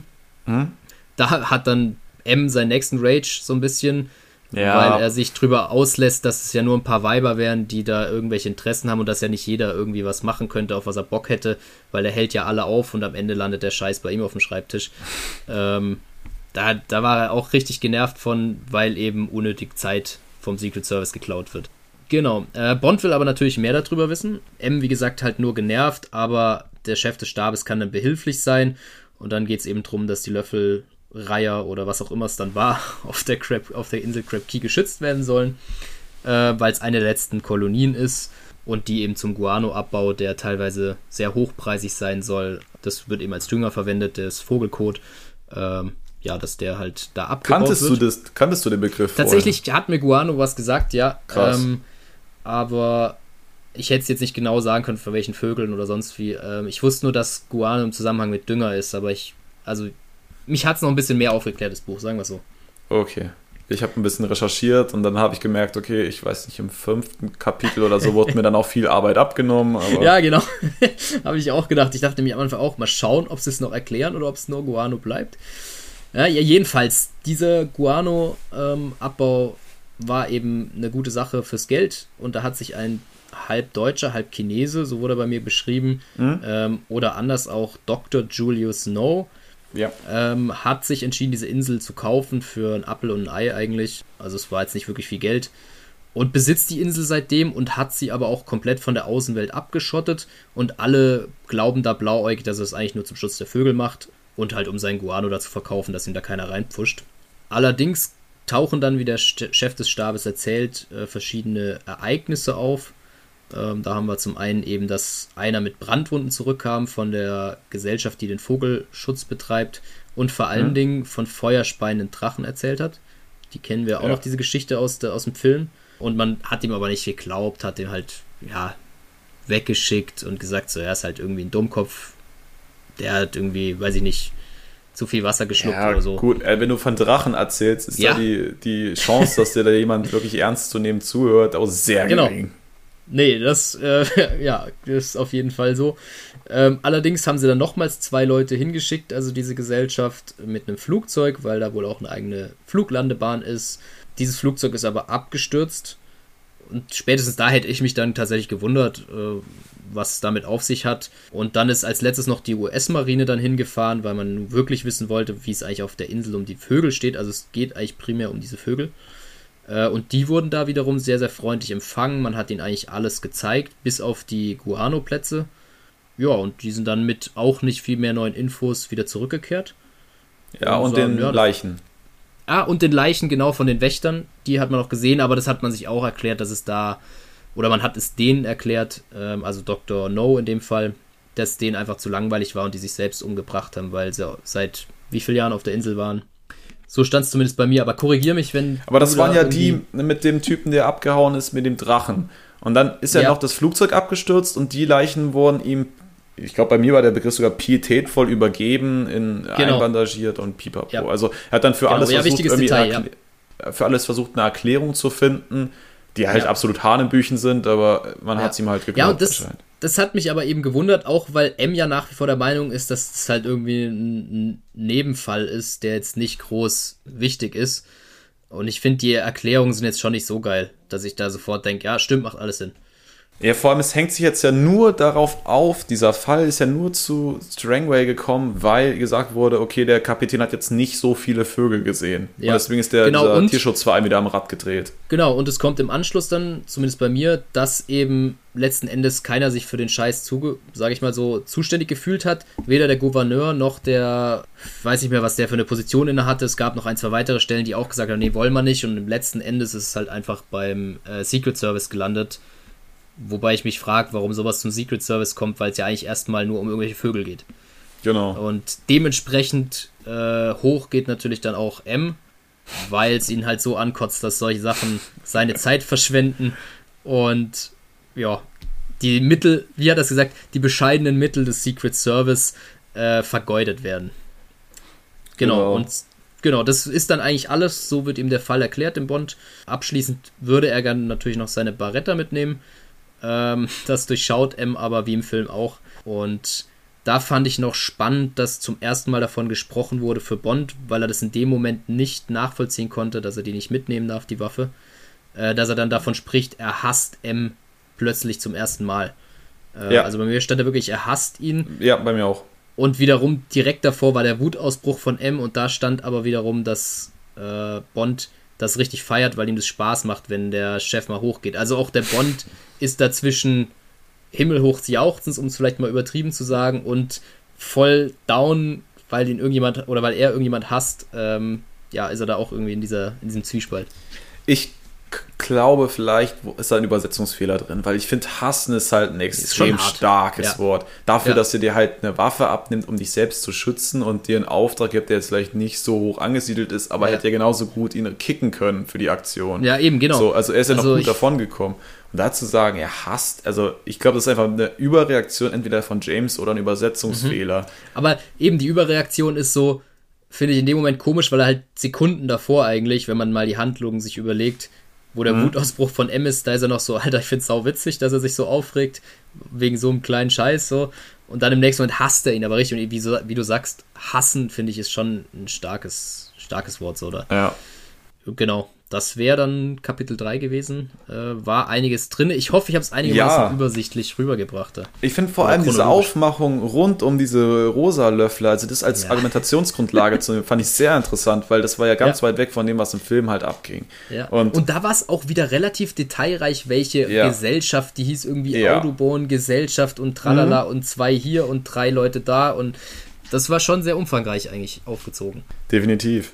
Und das fällt ja im Film eigentlich alles weg. Du hast ja, kriegst ja eigentlich nie wirklich eine Erklärung, was auf der Insel so richtig abgeht, lange Zeit. Genau, es kommt ja dann, geht dann über diese Gesteinsprobenschiene da mit, mit Radioaktivität mhm. und bla bla, aber da ging es ja. ja. nie um Phosphatwerte vom Dünger, der ja, nee, absolut Guano. nicht. Bla bla bla. Absolut nicht, nee. Gut. Ja, bitte, dann gib mir doch mal die Überschrift von Kapitel 4. Wie Kapitel 4, das Empfangskomitee. Wir wechseln mal wieder die Gefilde und befinden uns jetzt auf dem warmen Jamaika und werden prompt von einem altbekannten Freund in Empfang genommen. Doch nicht nur positive Überraschungen erwarten unseren lieben James am Flughafen, auch so einige negative. Bei einem netten Abendessen kann James dann weitere Informationen über seinen Fall durch den besagten Freund und dessen Freund heranziehen oder sich ähm, ja, informieren entsprechend, aber die Gegenseite macht auch auf sich aufmerksam und das auf sehr unschöne Art und Weise. Das als kleiner Schmankerl. Boah, ich, ich muss sagen, eigentlich wäre es ja geil, jetzt nein, abzubrechen und zu sagen, ja, den Rest ja. der nächste Woche. ich wollte gerade sagen, da kann ich echt noch gut was von dir lernen. Die Spannung ist noch da. Wir haben keine Namen gehört. Finde ich gut. Finde ich, gefällt mir. Muss ich mir für nächstes Mal direkt Notizen machen. Ja, jetzt wird es wieder ewig lang und trocken. Ähnlich wie beim ersten Kapitel am Anfang kriegen wir jetzt erstmal aus der Vogelperspektive Jamaika und allen Einzelheiten super positiv umschrieben. Also da ist ja anscheinend, ist ja Eldorado nichts gegen. Da ist ja alles aus Gold und ja, alles ist ja. toll und ja. Das ähm, Land, wo Milch und Honig fließt. ja, ja, anscheinend. Armut ist da doch kein Thema, wie man sich das so als Externer vorstellt. Am Boden angekommen darf James dann an der Pascal, an der Zollkontrolle antanzt und äh, stellt sich, als stellt als sein Arbeitgeber Universal Export vor, was wir aus den späteren Filmen dann auch entnehmen. da habe ich mir aber kurz gefragt, so, wie allgemein willst du eigentlich jemand formulieren, was sein Job ja. ist? So, Universal Exports. aber schon geil. Genau. Auch hier darf natürlich die Hautfarbe des Zollmitarbeiters nicht fehlen. Das ist ja wäre eine Schande zu sagen, ist einfach nur ein Zollmitarbeiter. Ja. Der muss dunkelhäutig sein, sonst hätte er ja einen anderen Job. Hm, da frage ich mich gerade, was es bei mir auch war, aber könnte gut sein, ja. Ja, doch, ich meine, es war bei mir auch. Und James trifft auf Crowell, der uns als alter Freund oder beziehungsweise Bekanntschaft auch von vor fünf Jahren dargestellt wird und wirklich eine Art freundschaftliches Verhältnis vorhanden ist. Wo man jetzt sagen muss, im Film war es, da, da scheiden sich jetzt halt ja. die Geister. In, und zwar durchaus auch deutlich. Also es ist ja, den lernt er deutlich weiter später kennen und wird auch mit dieser Person durch jemand anders in, in Kontakt gebracht im Film. Genau. Also es ist eigentlich eine ganz schöne Sache, ähm, da auf jemanden zurückzugreifen, den man mhm. kennt, der aus dieser Gegend kommt und sich da heimisch mhm. fühlt. Der erkennt dann auch, dass James irgendwie nicht ganz fit aussieht. Also da, da stimmt irgendwas nicht und James sagt dann, ja, war jetzt halt irgendwie eine schwere Zeit gerade und ähm, Crowell meint, ja, man erkennt es an deinen Sorgenfalten mhm. im Gesicht, was eine ganz nette Umschreibung dafür ist, dass er einfach kacke aussieht. Ja. ähm, Waren es bei dir sogar die Sorgenfalten? Bei mir hieß es, glaube ich, du hast einfach ein paar Falten mehr, so ganz direkt. Nee, bei mir waren es mehr Sorgenfalten. Ich habe es ah, extra als Zitat okay. markiert. Ja, ja, gut, stark. Dann sind wir da auch wieder unterschiedlich. Ja, und dann macht's zack und ein Blitz schlägt nicht ein, sondern ein Blitz taucht auf. Eine Fotografin macht ein Bild von James und stellt sich tatsächlich als Reporterin der da des, des, Daily Gleaner vor. Mhm. Auch anders als im Film, da war nie ein Dialog in dieser Flughafensequenz. Stimmt. Hier schon. Und sie kennt auch direkt Bond per Namen, also spricht ihn auch mit Mr. Bond an und erkundigt sich nach dessen Aufenthalt, fragt, was er vorhat, wie lange er bleibt, wo er wohnt, all das und James ist halt abgefuckt ohne Ende, weil ja. für einen Geheimagenten, der gerade gelandet ist, da die komplette Identität und alles drum und dran auffliegen zu lassen, ja. ist halt hart bitter. Ist richtig stark, ja. Vor allem, weil er eh schon verschissen hat bei seinem, Auf bei seinem Arbeitgeber. Das kann sich nicht positiv entwickeln. Finde ich auf jeden Fall ganz interessant. Es, dann gibt er dann falsche Antwort, was das Hotel angeht und geht dann mhm. davon und äh, findet das aber alles sehr fraglich, wie woher ja. um Himmels Willen sie an die Infos Und es bleibt ihm ja auch noch ein bisschen im Kopf dann in der Folge und das fand ich mal eine interessante Sache, was halt ein Buch auch einem näher bringen kann als der Film. Zu mhm. sagen, ja, äh, der macht sich da wirklich noch lange Gedanken drüber und ist übel angepisst, dass ihm diese Fehler schon am Anfang unterlaufen und dass es ja eigentlich nur erstmal ein schlechtes Zeichen sein kann äh, und das finde ich interessant, weil sonst siehst du Bond immer so abgeklärt, der macht sich keinen Kopf drüber, das wird genau. schon. Äh, gib ihm. So. Ja, und die Laune sinkt halt noch weiter, als er dann sieht, welches Auto für ihn bereitgestellt ja. wurde, nämlich der Sunbeam von Strangway, was halt dann wieder so ein Tritt in den Hintern ist, weil dann halt ja. wieder offensichtlich ist, hey, der gehört zum selben Verein, das ist, es ist, ja. ist halt Aber quatschig. auch da ist er relativ selbstkritisch und denkt sich so, ja, hätte ich es irgendwie anders gemacht und Quarrel vielleicht später verständigt. Genau ähm, dann hätte ich mir ein anderes Auto aussuchen können. Also er nimmt schon viel Schuld auf sich, ungewöhnlich. Ja, er, sagt ja selbst, es ist sein, wie du schon sagst, seine Schuld. Äh, ja. Er hat das so alles arrangiert. Er hat gesagt, er hätte ja. gerne Crobble, er hat gesagt, er möchte in das Hotel und er hätte gerne einen Wagen. Und er hat dann selber gesagt, ja. okay, klar, den Wagen hatten sie nun mal da. Das war ja absehbar, dass sie mir dann geben. Aber dass das halt für die Tarnung absoluter Käse ist, da hätte man auch mal vielleicht als MI6 drüber nachdenken können. Gut. Dann machen die beiden sich auf den Weg und Crowell darf auch fahren, weil James ja ein bisschen genervt ist und sagt, er hat jetzt gerade echt keinen Bock, das Fahrzeug auch noch zu steuern. Ja. Und bemerkt Verfolger im Rückspiegel und gibt dann Quarrel Anweisungen, wie sie diese elegant abhängen können. Das erinnert dann auch wieder an diese Filmsequenz, nur dass es da halt äh, James beim Verfolger schon im Auto saß und Crowell ja. dann derjenige war, der ihn verfolgt hat. Wenn ich mich ja. jetzt nicht, oder Felix. Und, und ich Crowell. meine, Felix oder Quarrel waren es oder sogar beide, die ihn verfolgt haben. Mhm. Und es gab doch auch noch eine handfeste Auseinandersetzung, als er die beiden überholen lässt und irgendwo auf, auf den Seitenstreifen fährt, hinter irgendwelche Büsche, oder? Genau, mit der, mit der Cyan Kali Zigarette ja, oder genau, so. ja. Das ja. war ja in Dr. No, genau. Genau. Und ähm, an diesem Spot, wo sie sich dann verstecken, sieht, sehen beide, dass es ein Taxi war, was sie verfolgt haben, nur mit Fahrer und rast mit ziemlich hoher Geschwindigkeit in Richtung Stadt, also Richtung Kingston. Und es wird auch erklärt, warum das verdächtig ist, weil man als Fahrer nie ohne Gast einfach mal mhm. in die Stadt fährt. Das, also Crowell sagt, das wäre schweineteuer, das wird man nicht machen. Und ja, einfach dadurch, dass sie halt sich verfolgt gefühlt haben, ist das schon sehr auffällig gewesen. Und ja, James lässt sich jetzt zu dem Blue Hills, Blue Hills Hotel fahren, also mhm. da, wo er tatsächlich dann unterkommt. Und wenn ich das richtig verstanden habe, hat das Taxi ohne Bonds ja. Wissen die nach wie vor verfolgen können ja. und hat dann gesehen, in welchem Hotel und ist dann quasi abgedreht, um sicher zu gehen, okay, der genau, ist wirklich da. Da stand, genau, und da stand bei mir, er wendet am Ende der Straße das schwarze, schwarze Taxi irgendwie. Genau. Und ich habe davor gedacht, so, hä, der ist doch wo ganz anders unterwegs. Aber es standen dann auch noch ein, zwei Sätze so, in dem dichten Straßenverkehr konnte man nicht mehr verfolgen oder nicht mehr nachvollziehen, ob man verfolgt wird. Das stand bei mir auch noch. Deshalb kann es gut sein, dass der, dass vielleicht so eine Anspielung war, dass er verfolgt wurde, ja. Gut, letztendlich wissen sie ja eh, wo James ist. Das stellt sich ja dann im fünften Kapitel raus, dass die Informationen beim Feind schon alle sind. Also alles, mhm. was James Urlaub betrifft. Ja. Ähm, aber gut. Er macht sich dann auf dem Zimmer frisch und ballert sich direkt zwei Gin Tonics in die Rübe. Also wir haben diesmal kein Wodka Martini und wir mhm. haben auch kein Vespa, was halt sonst sein Getränk der ja. Wahl ist. Und auch nichts geschüttelt oder gerührt, sondern. Ja, einfach nur Gin Tonic. Mit Soda bei mir. Okay, Okay. Nice. Ah ja. Wichtig, wichtige Info, ganz wichtig. Dann machen Crowell und James sich auf den Weg zu Joyboat, dem Lokal von mhm. guten Passfeller. Äh, hat auf ja, Crowells Empfehlung. Da mhm. hast du Passfeller noch mit drinne. Bei mir wird dieser Name einfach kein einziges Mal genannt. Es ist entweder der fette Neger, Entschuldigung für die Aussprache. Das kommt bei mir oder, auch noch, ja. Oder die Krake. So. Ah, lustig. Bei mir ist immer nur die Krake. Ja, weil die Krake soll heißen, dass er Passfeller ist. Ja, aber bei mir steht nie Passfeller drin. Und ich kam oh. tatsächlich auf den Namen nicht mehr. Ich muss natürlich gestehen, ich habe den Film jetzt nicht nochmal extra angeschaut. Aber ja, bei mir war es deshalb leider immer nur die Krake. Ja, aber genau das ist es. Es ist ein guter Freund von Crowell. Mhm. Ähm, und vor Ort ordert dann James erstmal direkt, direkt den nächsten Gin Tonic und es gibt lecker Hummer als Abendessen. nice. Und dann, wie du schon sagst, wird Passfeller uns auch natürlich direkt als fetter Neger vorgestellt, was halt auch mhm. so unnötig ist. Ja.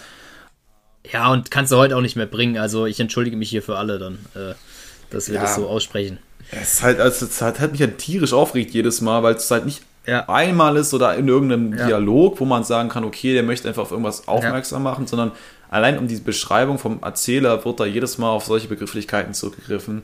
Ja. Und ob das damals zeitgemäß war oder nicht, ich also weiß es nicht. Das hätte man da wenigstens bei einer Übersetzung nach 2000 mal anpassen können. Mhm. Ja, finde ich ähm, auf jeden ähm, Fall auch, bin ich ganz deiner Meinung. Gut. Ich glaube, das ist unsere Meinung da recht deutlich geworden. Was ich schön fand im Gegensatz dazu war die Umschreibung dieser Location. Du hast einfach wirklich dieses Urlaubsgefühl vor Ort, wird das Meer beschrieben, ihre, ihre Situation. Dann dachte ich, oh, da, da würde ich mich jetzt auch gern sehen. Äh, Wäre besser ja, als das verregnete Deutschland gerade. Tatsächlich hast du da, glaube ich, wieder mehr Infos als ich. Ich glaube, bei mir ist es einfach nicht so nett geschrieben. Schade. Ich, ich dachte wirklich, ach, genau so stelle ich mir das vor. Dann sitzt du da am Strand in irgendeiner Bar und dann hörst du ja. das Meeresrauschen und die Musik im Hintergrund und. Ja, interessant. Nee, da ist bei mir sehr kurz ausgefallen. Ja, okay, dann hast du anscheinend nur die, die wichtigen Fakten bekommen. Die Light, die Light-Version habe ich. Ja, ich habe noch die wenigstens schönen Umschreibungen. Dann geht's ein bisschen mehr ins Gespräch und Quarrel erzählt von Passfellers. Bei mir ist es der Oktopus übrigens, Oktopus Kampf und von Crab mhm. Key dies wird halt von Männern bewacht und jede, mit jede Menge Schusswaffen, also wirklich ein Ort, der nicht gut zugänglich ist. Und Crowell hat sogar richtig Angst vor dieser Insel und das macht James ja. sehr stutzig. Ja. Dann tauscht James auch so ein bisschen die Informationen aus, die er hat und informiert Crowell über all das, was er vom MI6 aus weiß.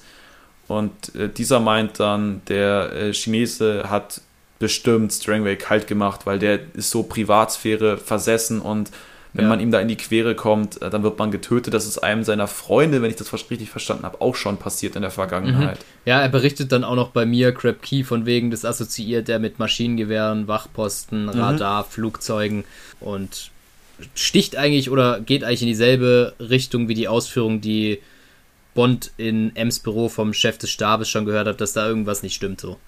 Genau. Und dann wird es wieder brisant. Die Fotografin ist wieder vor Ort und James reicht's jetzt, er sagt, Crowell, hol mir die alte ran, wo ich mir denke, du könntest auch selbst kurz gehen und die ja, holen. Also, aber gut. Und sie, also Crowell holt sie dann recht unsanft im, in, weiß mhm. Polizeigriff in Anführungsstrichen und sie prügeln dann ihr den Namen raus. Sie stellt sich dann als Annabelle Chang vor und sie sei mhm. freie Mitarbeiterin eben beim Daily Gleaner und James beauftragt dann Passfeller, die Information mal gegen zu checken. Der soll da mal anrufen. Kriegt auch die Info, dass die Frau öfters bei ihm im Lokal ist und es durchaus sein kann, dass das einfach eine freie Mitarbeiterin ist. Und das bestätigt sich letztendlich genau auch so. Was sehr ja. spannend ist, weil im Film wird das nicht so deutlich, da hat man eher das Gefühl, das ist ihr, ihre, ihr Alibi oder ja, ja. ihre Tarnung. Und da im Film habe ich auch, da habe ich mich nämlich auch gefragt, da ist mir nicht klar geworden, dass äh, Passfeller groß, also dass er groß zum Telefonieren weggegangen ist, um wirklich herauszufinden, ob sie dort arbeitet. Ich glaube, er geht kurz weg, aber mhm. mir war jetzt nicht klar, was er da, das hat mich damals schon stutzig gemacht, was er da äh, genau vorhatte. Deshalb, äh, ja, war hier schon ein bisschen umfassender beschrieben. Und Crowell nimmt das Ganze sehr, sehr ernst und bricht ihr quasi fast den Arm. Also, aber sie hätte lässt, er auch gern gemacht, so. Ja, da lässt aber auch wenig Informationen frei, die gute. Und dann wird spannend, weil dann wehrt sie sich und haut ihm halt diese Glühbirne von der Kamera ins Gesicht. Und das mhm. habe ich mich beim Film immer gefragt, was um Gottes Willen ja, ja, guter Punkt. da attackiert. Ja, guter Punkt. Und es kommt, wird im Film überhaupt nicht klar, was, was da die nee. Absicht ist. Das habe ich mir nämlich auch aufgeschrieben, wo ich mir gedacht habe, so, ja, hä? Ich dachte, da schlägt sie ihn halt einfach und der fängt halt an zu bluten oder so, aber dass es jetzt irgendwie diese äh, vom Kamerablitz die, die Glühlampe oder Glühbirne war, ähm, macht schon mehr Sinn. Genau, und dann sagt James irgendwann, okay, das hat hier keinen Sinn, also brichst dir den Arm und selbst dann haben wir nichts davon. Ähm, ja. Und geht einfach mit der Erkenntnis aus diesem Gespräch raus, dass sie extrem viel Angst vor ihrem Arbeitgeber hat und das nimmt er auf jeden Fall mit. Ähm, ja, Quabble ist, findet das okay, dann lässt er sie los, nimmt dann aber ihre, ihre Hand und drückt die mit seinen Daumen extrem mhm. zusammen am Venushügel. Und da war ich ein bisschen irritiert und musste erstmal in die Recherche reingehen, weil ich nicht wusste, dass die ja. Hügel auf der Hand auch alle irgendwelche Bezeichnungen haben. Ja, der Venushügel wurde bei mir tatsächlich auch nicht genannt, deshalb klär mich gerne ah. auf, äh, wo er jetzt genau reingedrückt hat. Ich ja. habe da halt einfach Handballen gedacht. so. Ja, ich war erstmal komplett konfus, weil ich dachte, hat er jetzt ja in den Schritt gepackt und da irgendwie ja, okay, auch, ja, das wäre bei mir sicher auch eine Assoziation gewesen, muss ich gestehen, ja. Ähm, aber tatsächlich ist der Venushügel die, die, die Erhebung unter dem Daumen. Aha. Okay. Habe ich rausgefunden. Da war ich äh, begeistert, dass es ja, diesen stark. Begriff wirklich gibt. Ja, guck, genau. Das, da hast du mir schon wieder was beibringen können, finde ich, find ich gut. Ja, sie geht dann auch und sagt halt auch noch, er wird euch erwischen. Also ja. sie droht dann auch noch offenkundig und lässt es auf eine Person des männlichen Geschlechts schließen. Ja, Crowell ist dann noch so ein bisschen am Philosophieren und sagt, er zieht eine Parallele zu einem sehr fleischigen Venushügel an der Hand und mhm. den Qualitäten im Bett und meint, er würde sich gerne mal von dieser, von dieser Theorie äh, überzeugen. Also dann macht diese Anspielung bei dir auch wieder mehr Sinn, so gesehen, wenn du mit Venushügel vielleicht ein Stück weit eine Doppeldeutigkeit hast. Hm. Weil ich habe mich gefragt, wie kommt der, also gut, kann sein, dass es dieses Sprichwort irgendwann gab, dass wenn jemand solche Hände irgendwie, was weiß ich, ja, hat, äh, dann besonders gut im Bett sein muss oder so, aber ja. Ähm, dann macht es wieder mehr Sinn, das stand bei mir nicht drin tatsächlich. Okay, also da, da, deswegen war ich, da war ich komplett raus. Erst dachte ich, okay, ja, vielleicht gibt es wirklich was in der Hand, was wie Venuslügel, aber dann hieß es, ja, dann geht es irgendwie darum, wie, wie, wie die am Bett abgeht. Und ich dachte, hä? Jetzt sind wir hier falsch das jetzt wieder für ein Ding. Aber ja. okay. Und James warnt ihn dann noch und meint, ja, lass mal lieber die Finger von der, sonst hast du ein Messer zwischen den Rippen stecken und ist aber auch tierisch ja. müde und genervt auch so ein bisschen und sagt, hey, lass uns das für heute mal beenden. Er will jetzt mal schlafen gehen. Und das ja. war das Kapitel 4. Genau. Dann darfst du mir wie immer die Überschrift für Kapitel 5 liefern. Gerne, das ist Zahlen und Fakten. Zahlen und Fakten, oho. Ja, okay. Hätte ich, glaube ich, jetzt eine andere Überschrift erstmal hingepackt. Also ich hätte jetzt keine konkrete gehabt, aber Zahlen und Fakten, interessant. Gut. Ähm, genau, am nächsten Morgen treffen sich dann, beziehungsweise na, am nächsten Morgen geht Bond, wie du gerade gesagt hast, hat, die Journalistin hat ja noch gesagt, äh, hier, er wird euch erwischen. Und diese Worte gehen Bond nicht aus dem Kopf. Und mittlerweile ist er sich des, dementsprechend auch sicher, dass da jemand Starkes hinten dran steht und Strangways und True Blood nicht einfach weggerannt sind, sondern umgebracht wurden. Also trifft er sich mit Quarrel äh, und sie besprechen ein paar vorbereitende Maßnahmen und Besorgungen durch und das alles soll eben, soll sich Quarrel drum kümmern. Also da gehen wir dann gleich im Detail drauf ein. Und genau, diese sollen ihm unter anderem so ein bisschen helfen, die Spur zu verwischen oder ihre Spuren zu verwischen, weil er ja dann festgestellt hat, oh, wir sind irgendwie schon ein bisschen aufgeflogen, was Quarrel wieder sehr gefällt. Und er selbst muss aber äh, dem Gouverneur einen Besuch abstatten, um sich da mal ein bisschen vorzustellen und neue Informationen herauszuquetschen. Deshalb soll eben Quarrel die Erledigung machen und ja, wenn, als er dann beim Gouverneur ist, will dieser so schnell wie möglich den Fall ad acta legen. Das heißt, der ist auch so ein bisschen der Meinung wie M, dass da nicht wirklich was dran ist und es eigentlich auch alles nur stört.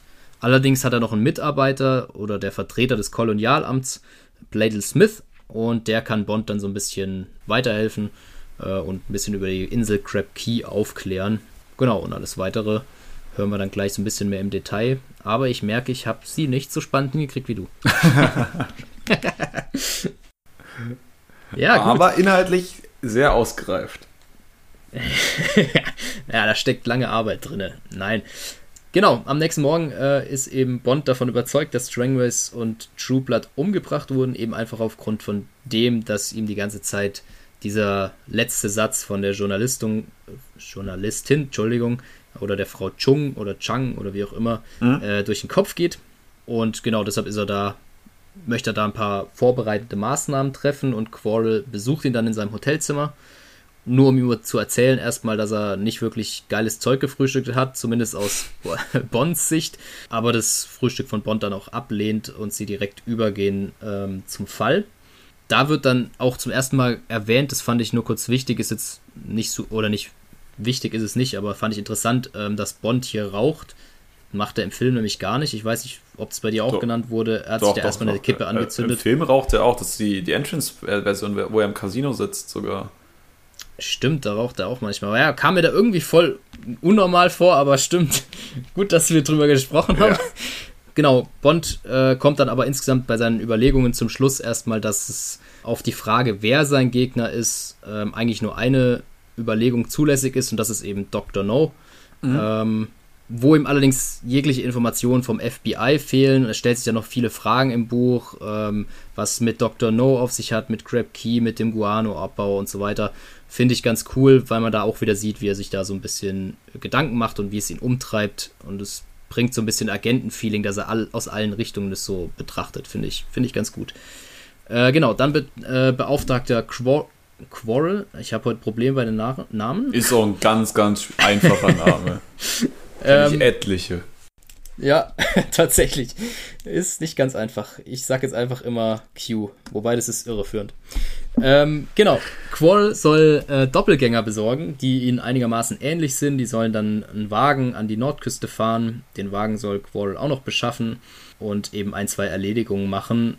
Und eben alles mit der Absicht, dass Bond und Quarrel so ein bisschen die Verfolger reinlegen. Zudem bräuchten sie natürlich noch eine Unterkunft. Da wird dann auch wieder eine von dem letzten Fall vor fünf Jahren angesprochen. Mhm. Ähm, und insgesamt ist Bond so ein bisschen in Gönnerlaune und hat irgendwie viel Geld vom Secret Service abgezwackt und meint so, ist eigentlich scheißegal, was es kostet. Hauptsache, wir haben am Ende alles zusammen und die Spuren äh, sind einigermaßen verwischt. Äh, und ja, steckt dann Quarrel das Geld erstmal zu und der macht sich auf den Weg. Ja, aber bei dem Wagen wollte ich kurz einhaken. Ja, also bitte. bei mir ging es hervor, dass die Doppelgänger den Sunbeam nehmen sollen, weil der so auffällig ist und Quarrel soll ein Alternativfahrzeug für James quasi besorgen. Ja, das habe ich bei mir nicht verstanden. Also entweder habe ich falsch gelesen, aber ich habe es tatsächlich zweimal gelesen, weil da hieß es, sie sollen einen neuen Wagen holen, den hochfahren, der Wagen oben soll bereit gehalten werden, damit wenn Bond und Quarrel dann hochkommen, den an der Nordküste wieder übernehmen können. Okay. Aber das, was du erzählst, macht viel mehr Sinn. Ja, so habe ich es mir auch. Also, ich dachte, es wäre sinnfrei, da zwei Leute in ein anderes Fahrzeug reinzusetzen, was dann eh keine Sau findet. Aber genau, ja, also aber ich, ich fand es auch lustig, diesen Kommentar rund um James und seine Gönnerhaftigkeit, habe ich mir auch nochmal notiert, dass ihm, für ihn Geld gar keine Rolle spielt. Ja. Und er sagt hier, komm, gönn. Und Cromwell da steht mit dem Geld in der Hand und denkt, was, wenn ich jetzt ausgeraubt wäre? Das ist ein Vermögen. Ja, und entweder war der Wechselkurs besonders gut oder weiß nicht, irgendwie die, das Geld aus England mit Pfund irgendwie deutlich mehr wert als der karibische, weiß ich nicht, was die da haben. Ja, aber er hat es auf jeden Fall gegönnt. Und was ich hier in der Situation auch noch interessant fand, aber da kann es sein, dass bei dir ein anderes Wort drin steht. Äh, und zwar wurde hier von Spleenik gesprochen. Hast du das Wort schon mal gehört? Jemand ist Spleenik? Ich kenne, dass man Spline hat. Das ist so. Ja, witzig, dass du es weißt. Ich, ich habe es nicht gehört. Meine Mutter hat auch gesagt so. Ach, lustig. Aber das stand bei mir nicht drin. Ich, also ich war, bin da tatsächlich raus gewesen. Ähm, ja. Aber gut, dass du es dass du's kennst. Ja, ähm, so eine Art Eigenart oder ähnliches. Genau, erklären wir es noch für unsere Zuschauer, dass die, oder Zuhörer, da sind wir wieder bei dem Ding. Äh, genau, so eine Art Eigenart, das trifft es ganz gut. Gut, aber dann bist du da ein bisschen mehr up to date auf jeden Fall mit deiner. Ja, ich glaube, das ist auch ein Begriff, das benutzt die Jugend heute äh, nee, immer. tatsächlich nicht.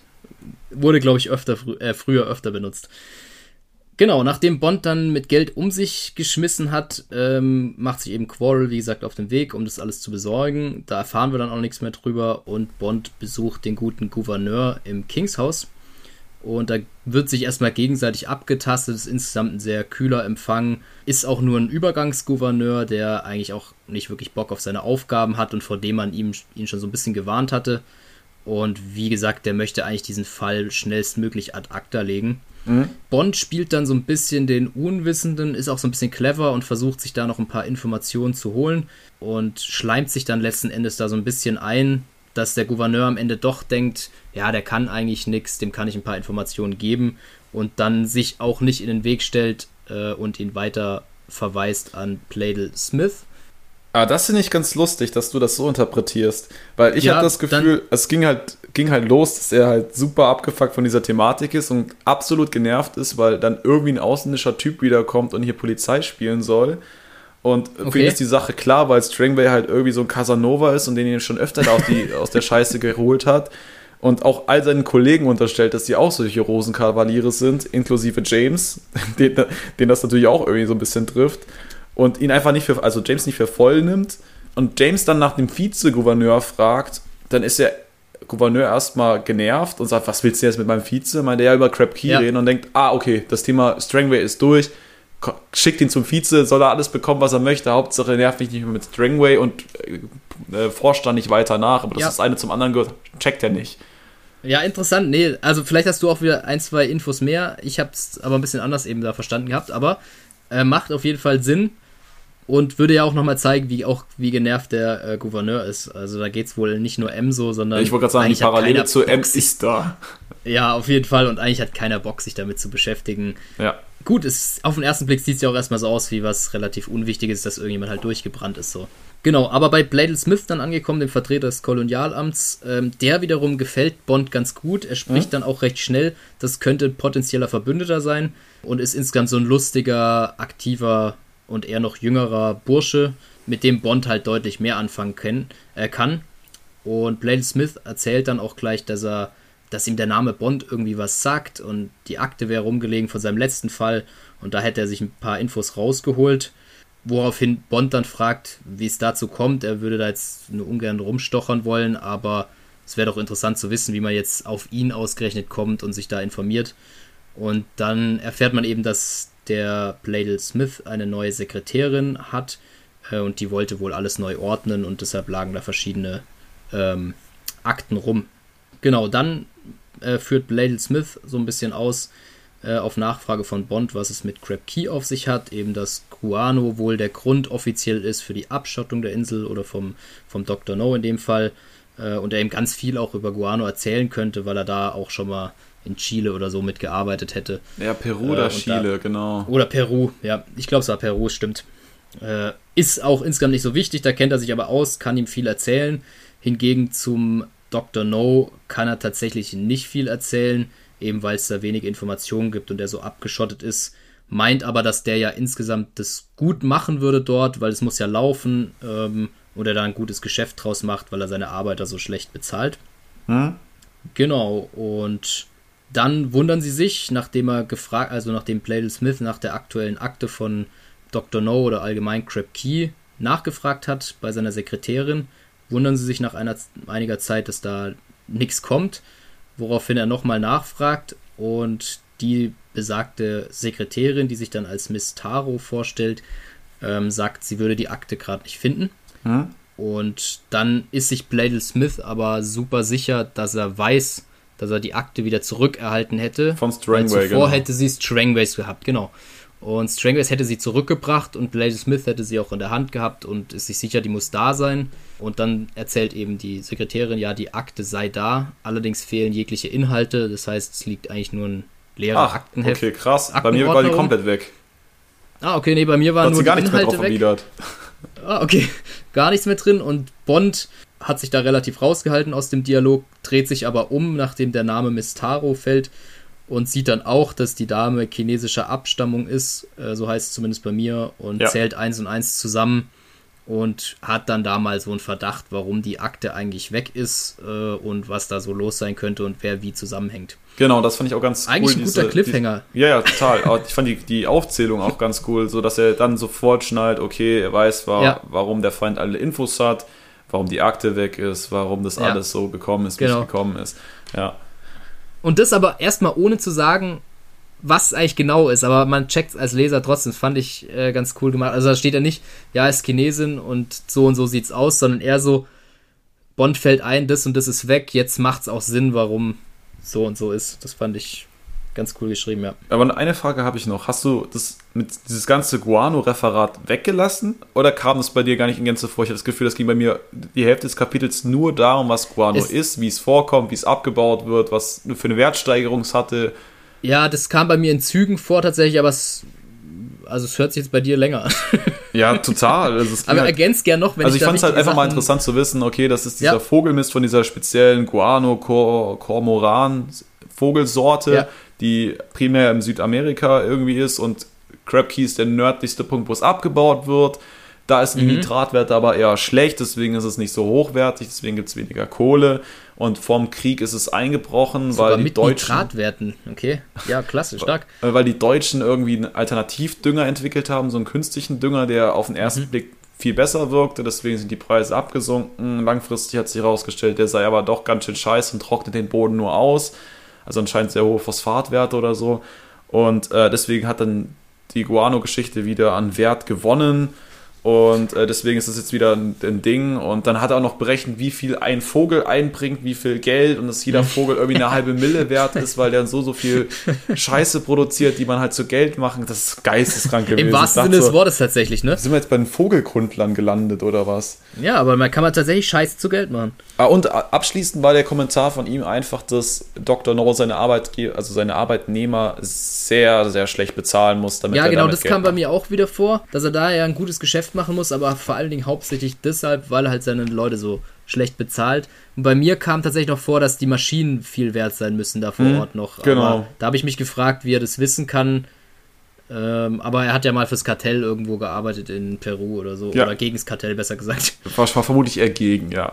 Ja, genau. Ähm, was ich auch interessant finde, ist der letzte Teil, dass er halt an ihrer Ethnie quasi erkennen kann, ja. zu wem sie es gehört. Es ist schon wieder sehr, eigentlich sehr flach formuliert so gesehen. Ja. Also warum, warum heißt es denn, dass der Typ nur Chinesen einstellt, für ihn zu arbeiten? Ja, nur weil er selber halb Deutscher, halb Chinese ist und die Journalistin, wo er noch nicht mal sicher weiß, dass sie da dazugehört, äh, aber sie dahin vermutet oder dahin verortet, äh, halt auch Chinesin ist. Aber es sind halt so zwei Leute, die wo er sagt, es müssen dann alles Chinesen sein. Er sagt nämlich auch noch weiter vorne, halte dich von Chinesen fern zum Quarrel in der Stadt beim Einkauf. Mhm. Das habe ich nicht erwähnt. Das fällt mir aber jetzt gerade ein, wo du sagst. Ähm, das heißt, irgendwas. Gut, die fallen dort natürlich ein Stück weit auf.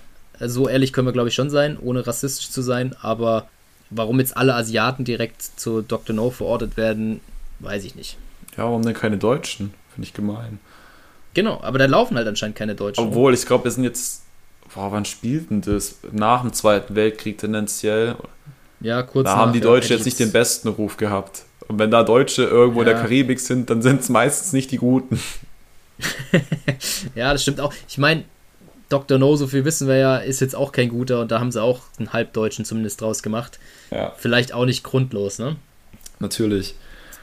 So, das waren die ersten fünf Kapitel. Also ja. ein Viertel des Buches ist geschafft. Was sind deine Gedanken zu den ersten fünf Kapiteln? Was erwartest Witzig. du? Was erhoffst du dir? Witzig.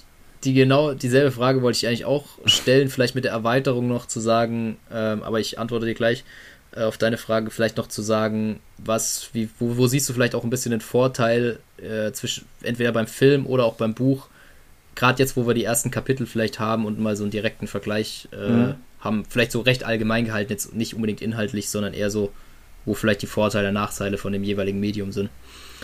Ähm, ja, von dem Buch, also ich finde es insgesamt erstmal sehr nah am Film dran bisher. Das hatten wir auch eingangs schon erwähnt.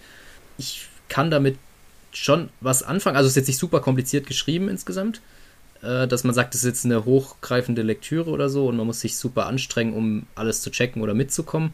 Finde aber ganz cool, dass man noch ein paar mehr Einblicke als im Film kriegt weil für mich persönlich sich noch ein, zwei Sachen besser erklärt haben als im Film, wo ich, wie, wie zum Beispiel vorhin das im, im Restaurant, das war jetzt natürlich nur eine Kleinigkeit, aber ich finde zum Beispiel auch die ganze Geschichte, wie sie aufgezogen ist, warum die Insel abgeschottet ist, äh, mit den Vögeln das zu erklären, finde ich eigentlich super cool gemacht, weil da hat es ganz einen Sinn. Und ich finde, im Film wirst du so ein bisschen reingeschmissen und weißt nicht so genau, warum eigentlich. Also es kommt ja erst nach und nach raus. Kann natürlich immer ein Vor- oder Nachteil sein, auch aus Sicht von Spannung, aber ähm, gefällt mir hier beim, oder vielleicht bin ich auch jemand, der gern viele Informationen hat und weiß, was abgeht. Äh, find, mir gefällt es ganz gut. Äh, was erwarte ich noch? Äh, ich bin mal gespannt, wie es mit der Spannung ist, weil ich jetzt das Gefühl habe, wir wissen immer relativ viel, was eigentlich schon geschehen ist und was es auf sich hat und erst im Nachhinein wird im Buch erzählt, wie das der Bond äh, dann rauskriegt vor Ort. Ähm, deshalb da bin ich mal gespannt. Aber ich finde, bisher konnte man sich ziemlich gut eigentlich geben. Also ich hatte da durchaus mit Interesse gelesen und ja, jetzt vielleicht deine Einschätzung gerne noch. Oder wenn hm? du noch irgendwie eine speziellere Frage hast, stehe ich natürlich immer gern zur Verfügung. ja, es ist tatsächlich, lässt sich es ganz gut lesen. Es ist sehr einfach geschrieben. Ähm, ja. Das macht es natürlich angenehmer, wenn es jetzt dann auch noch sehr anstrengend wäre. Ich weiß auch nicht, wie es im Original ist. Vielleicht wäre das auch nochmal ein Blick rein lohnenswert. Ich denke aber jetzt nicht viel komplexer, ja. Weil eine Übersetzung es meistens jetzt nicht komplett ausbügelt. Finde den Verlauf bis jetzt auch ganz, ganz äh, interessant. Die Kapitel enden meistens wirklich mit so einem kleinen Cliffhanger, sodass mhm. du wirklich gewillt bist, weiterzulesen, wie es ja. weitergeht konkret. Und den Vorteil sehe ich natürlich daran, also gerade in der Vorbereitung, dass das gerade noch sehr ähnelt, Film und Buch. Mhm. Äh, das heißt, ich ja. muss jetzt nicht irgendwie mich tiefer in alles reinlesen, ähm, um da die Zusammenhänge zu verstehen, was einfach mal ganz oft passiert, wenn du Bücher liest, die halt vor 70, 60 Jahren gelauncht wurden, dass da irgendwelche Begrifflichkeiten, Sachverhalte aufgegriffen werden, die kein normaler Mensch mehr heute kennt.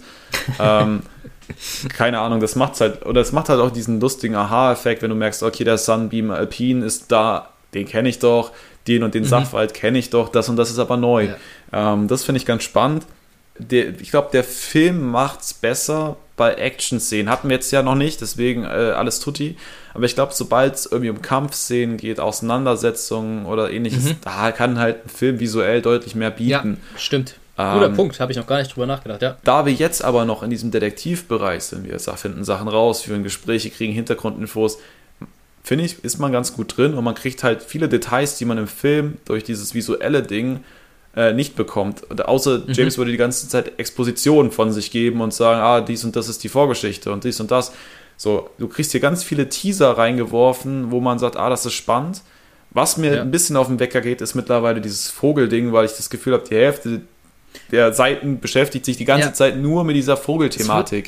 Wird, wird sehr ausgiebig behandelt, ja. Ja, und ich finde, die, die Sache so aufzuziehen, zu sagen, okay, wir kommen auf den Fall durch diese Vögelgeschichte, ja, dann hätte doch aber irgendwann gut sein können, dass ich jetzt auch noch im Detail mhm. weiß, was Guano einbringt, wie viel, wie viel Pfund und äh, welcher Markt und dies und das und jede, das ist zu viel, das brauche ich nicht. Ja, aber auch diese Charaktere, ich finde auch die Charaktere haben noch nicht so viel Tiefe. Ähm, beim M wirkt, mhm. M wirkt sehr spannend, wird wahrscheinlich ja, aber auch der letzte, letzte Teil zu ihm erstmal gewesen sein.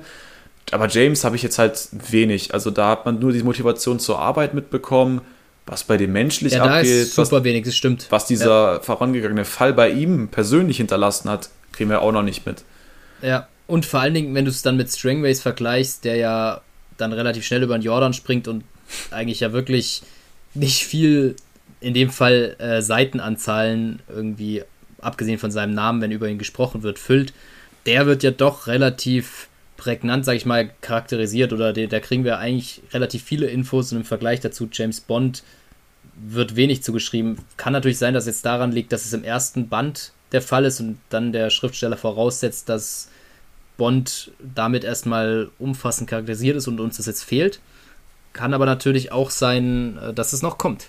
Genau. Aber ich finde eben im Verhältnis Strangways äh, ist etwas fast besser charakterisiert, obwohl er nur so kurz auftritt mhm. ähm, als Bond.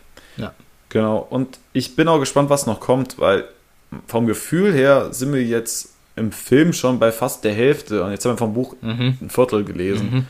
Also. Aber das ist ja auch wieder so ein Ding. Quarrel kommt ja auch erst quasi zur Hälfte, kurz bevor sie nach Crack Q rüberfahren wollen. Mhm. Äh, und das, da vom Gefühl her sind wir da ja fast irgendwie. Und wo ich mich auch gewundert ja, also Felix Leiter bisher noch gar nicht am Start. Ich weiß nicht, ob der überhaupt noch kommt. Den Punkt hatte ich auch noch, ob der jetzt noch kommen mag, man weiß es nicht. An sich bräuchte es ihn halt nicht, weil, weil Crowell nee. halt da ist, nee. der hat ja schon, der wurde schon eingeführt.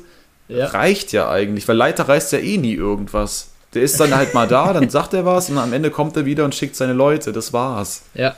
Ja, ja, also ja, stimmt, da haben wir noch ein bisschen was zu erwarten. Also ich, ich bin, bin da gespannt. Ähm, ich, ich glaube, wir können es aber so zusammenfassen, wir sind jetzt nicht abgeneigt weiterzulesen. Ähm, nee. Für unsere Zuhörer natürlich eh nicht, aber so vom Gefühl her, auch vom eigenen Interesse her, denke ich, ist auf jeden Fall noch das Interesse da, da weiterzulesen. Also zumindest von mir persönlich. Ja, also schätzungsweise, ich glaube, der nächste Schritt, der folgt, ist entweder geht der Miss, Miss Tao da ein bisschen auf, auf mhm. äh, Tuchfühlung und findet raus, wie die Verbindung ist, ja. ob er aus ihr mehr rausbekommt. Oder an sich ist ja eigentlich schon alles safe, dass er nach Crab Key muss, früher oder später, ja. weil da halt. Hat er ja auch schon so ein bisschen durchklingen lassen, sich mal die Insel anschauen, so. Ja, und das ähm, war beim Film ja deutlich später. Da brauchte er erst die Gesteinsproben, ja, dann den, stimmt. diesen Professor da als auch von der Gegenseite ausgemacht und mhm. ja, dann ging das Ganze. Ja, eben trifft los. dann ja Quarrel erst recht spät am Strand über Felix Leiter. Äh, dann gibt es ja noch die Schlägerei-Auseinandersetzung im Schuppen. Das dürfte dann bei Passfeller, ja. Passfeller sein, genau im, im Restaurant. Aber was ich eben cool fand, wenn man den Film davor gesehen hat, in dem Fall, der lief so ein bisschen im Kopf mit. Und deshalb mhm. wusste man immer schon so ungefähr, wo man ist. Ähm, ich finde, es kann auch nachteilig sein, weil ich mir gerne Sachen selbst vorstelle, bevor ich einen Film schaue. Äh, aber in dem Fall finde ich es jetzt nicht schlimm. Also diesmal finde ich es eigentlich ganz cool. Also, dass so nebenher läuft. Man weiß immer genau, wo man ist, aber vielleicht bist du da anderer Meinung. Nee, tatsächlich, ähm, der Film ist auch bei mir recht präsent. Also ich glaube, bei, bei anderen ja, Filmen hätte ich so meine Schwierigkeiten, da immer zu wissen genau, was es jetzt nochmal im Detail ging. Aber der Film war ja auch recht kurz, das ist auch ein Vorteil ja. und äh, wie gesagt, die Handlung nicht so komplex. Äh, nicht so viele Charaktere und alles, also da konnte man gut durchsteigen und ich, bis jetzt beim Buch würde ich sagen, hat man den Vorteil, dass man viele Leute schon mal gehört hat, viele ja. Leute angeteasert werden oder mal angerissen werden, die wahrscheinlich jetzt keine größere Rolle spielen. Ich glaube, der Gouverneur kann ich mir jetzt nicht vorstellen, dass der jetzt noch eine größere Rolle spielt. Ich glaube auch nicht. Dass der vielleicht höchst noch James irgendwelche Steine in den Weg wirft oder legt. Aber ja, also ich bin sehr, sehr gespannt, ähm, was, was jetzt die nächsten fünf Kapitel erstmal bringen mögen. Dann haben wir schon mhm. mal die Halbzeit erreicht vom ersten Buch. Und ähm, ja, drei Ausgaben und wir, ihr wisst mehr und wir wissen dann tatsächlich auch mehr, weil äh, ich denke. Wir sind ja auch quasi neu in dem Ganzen. Genau, ich denke, dein Plan ist es jetzt auch nicht einfach mal das Buch durchzulesen, sondern das Kapitel für Kapitel zu erarbeiten. Ja. Genau, da wird sich zeigen, wie sich das Ganze verläuft und ob. Ob es vielleicht auch noch ein paar Neu Neuheiten im Gegensatz zum Film äh, gibt, die ja. unerwartet kommen. Da, da bin ich zum Beispiel auch gespannt, genau. ob da irgendwas komplett weggelassen wurde, was so gar keinen Sinn macht oder was also es wurde jetzt auch ein paar Sachen weggelassen, aber eben ob was, wo man jetzt denkt, ist was Entscheidendes, was weggelassen wurde. Da bin ich mal gespannt. Ja, und wann es dann auch mal ums Raketentoppling geht oder irgendwie mhm, sowas in der Richtung, ja. weil davon wissen wir jetzt auch noch nichts. Au außer der ja. Drache. Der Drache, der steht. Ja. Wäre jetzt interessant, Aber, wenn das sich anders auflöst als im Film. Also, dass es dann einen echten Drachen gibt. Also, das wäre. Genau. Das wäre auch stark oder unerwartet. Aber damit haben wir ja auf jeden Fall schon mal so einen kleinen Cliffhanger dann für die nächste Folge hier angeteasert. Definitiv. Und ich glaube, damit können wir es auch abrappen. Genau. Heute wirklich mal schön eingehalten, unter zwei Stunden. Ich bin, ich bin begeistert. Ähm, mir hat es richtig viel Spaß gemacht. Ich glaube, das war einfach mal ein bisschen was anderes. Ein ähm, bisschen, ja. bisschen, ja, auch ein bisschen mehr Meinung, ein bisschen mehr Austausch. Auch interessant waren die, ja. die Perspektiven einfach durch die unterschiedliche Literatur. Ja, ich, ich, ich lege da gerne noch ein bisschen mehr Wert drauf dann in Zukunft. Da haben wir vielleicht noch mal ein bisschen mehr Kontrast. Und ja, kann auch nur sagen, dass mir super viel Spaß gemacht hat. Es war heute, wie du sagst, ein bisschen was anderes, aber auch äh, auf jeden Fall, ich glaube, für uns beide ganz spaßig. Das ist doch. Hoffentlich kommt es bei, bei den Zuhörern an. Ich wollte gerade meinen, ich hoffe natürlich, beziehungsweise wir hoffen, dass es nicht nur uns Spaß gemacht hat, sondern dieses Fachchinesisch, was wir von uns geben, mit äh, lustigen Anekdoten und kleinen Fun Facts, auch euch ein Lächeln aufs Gesicht bereitet haben und ihr gerne wieder hören wollt, wie es weitergeht oder was zumindest wir uns da zusammenreimen. Das ist wahrscheinlich auch immer so ein kleiner Unterschied, ob das alles immer so stimmt, was wir da von uns geben. Aber das war doch ein schöner Schlusssatz. Ähm, und ja, freue mich, wenn wir dann direkt weitermachen. Muss, ihr müsst ja leider zwei Wochen warten, wir auch, aber äh, dann freue ich mich schon wieder, wenn wir wieder reingehen. Sehr schön. Wieder vielen lieben Dank fürs Reinhören und in dem Sinne können wir uns verabschieden und sagen bis zum nächsten Mal. Genau, bis bald. Macht's gut.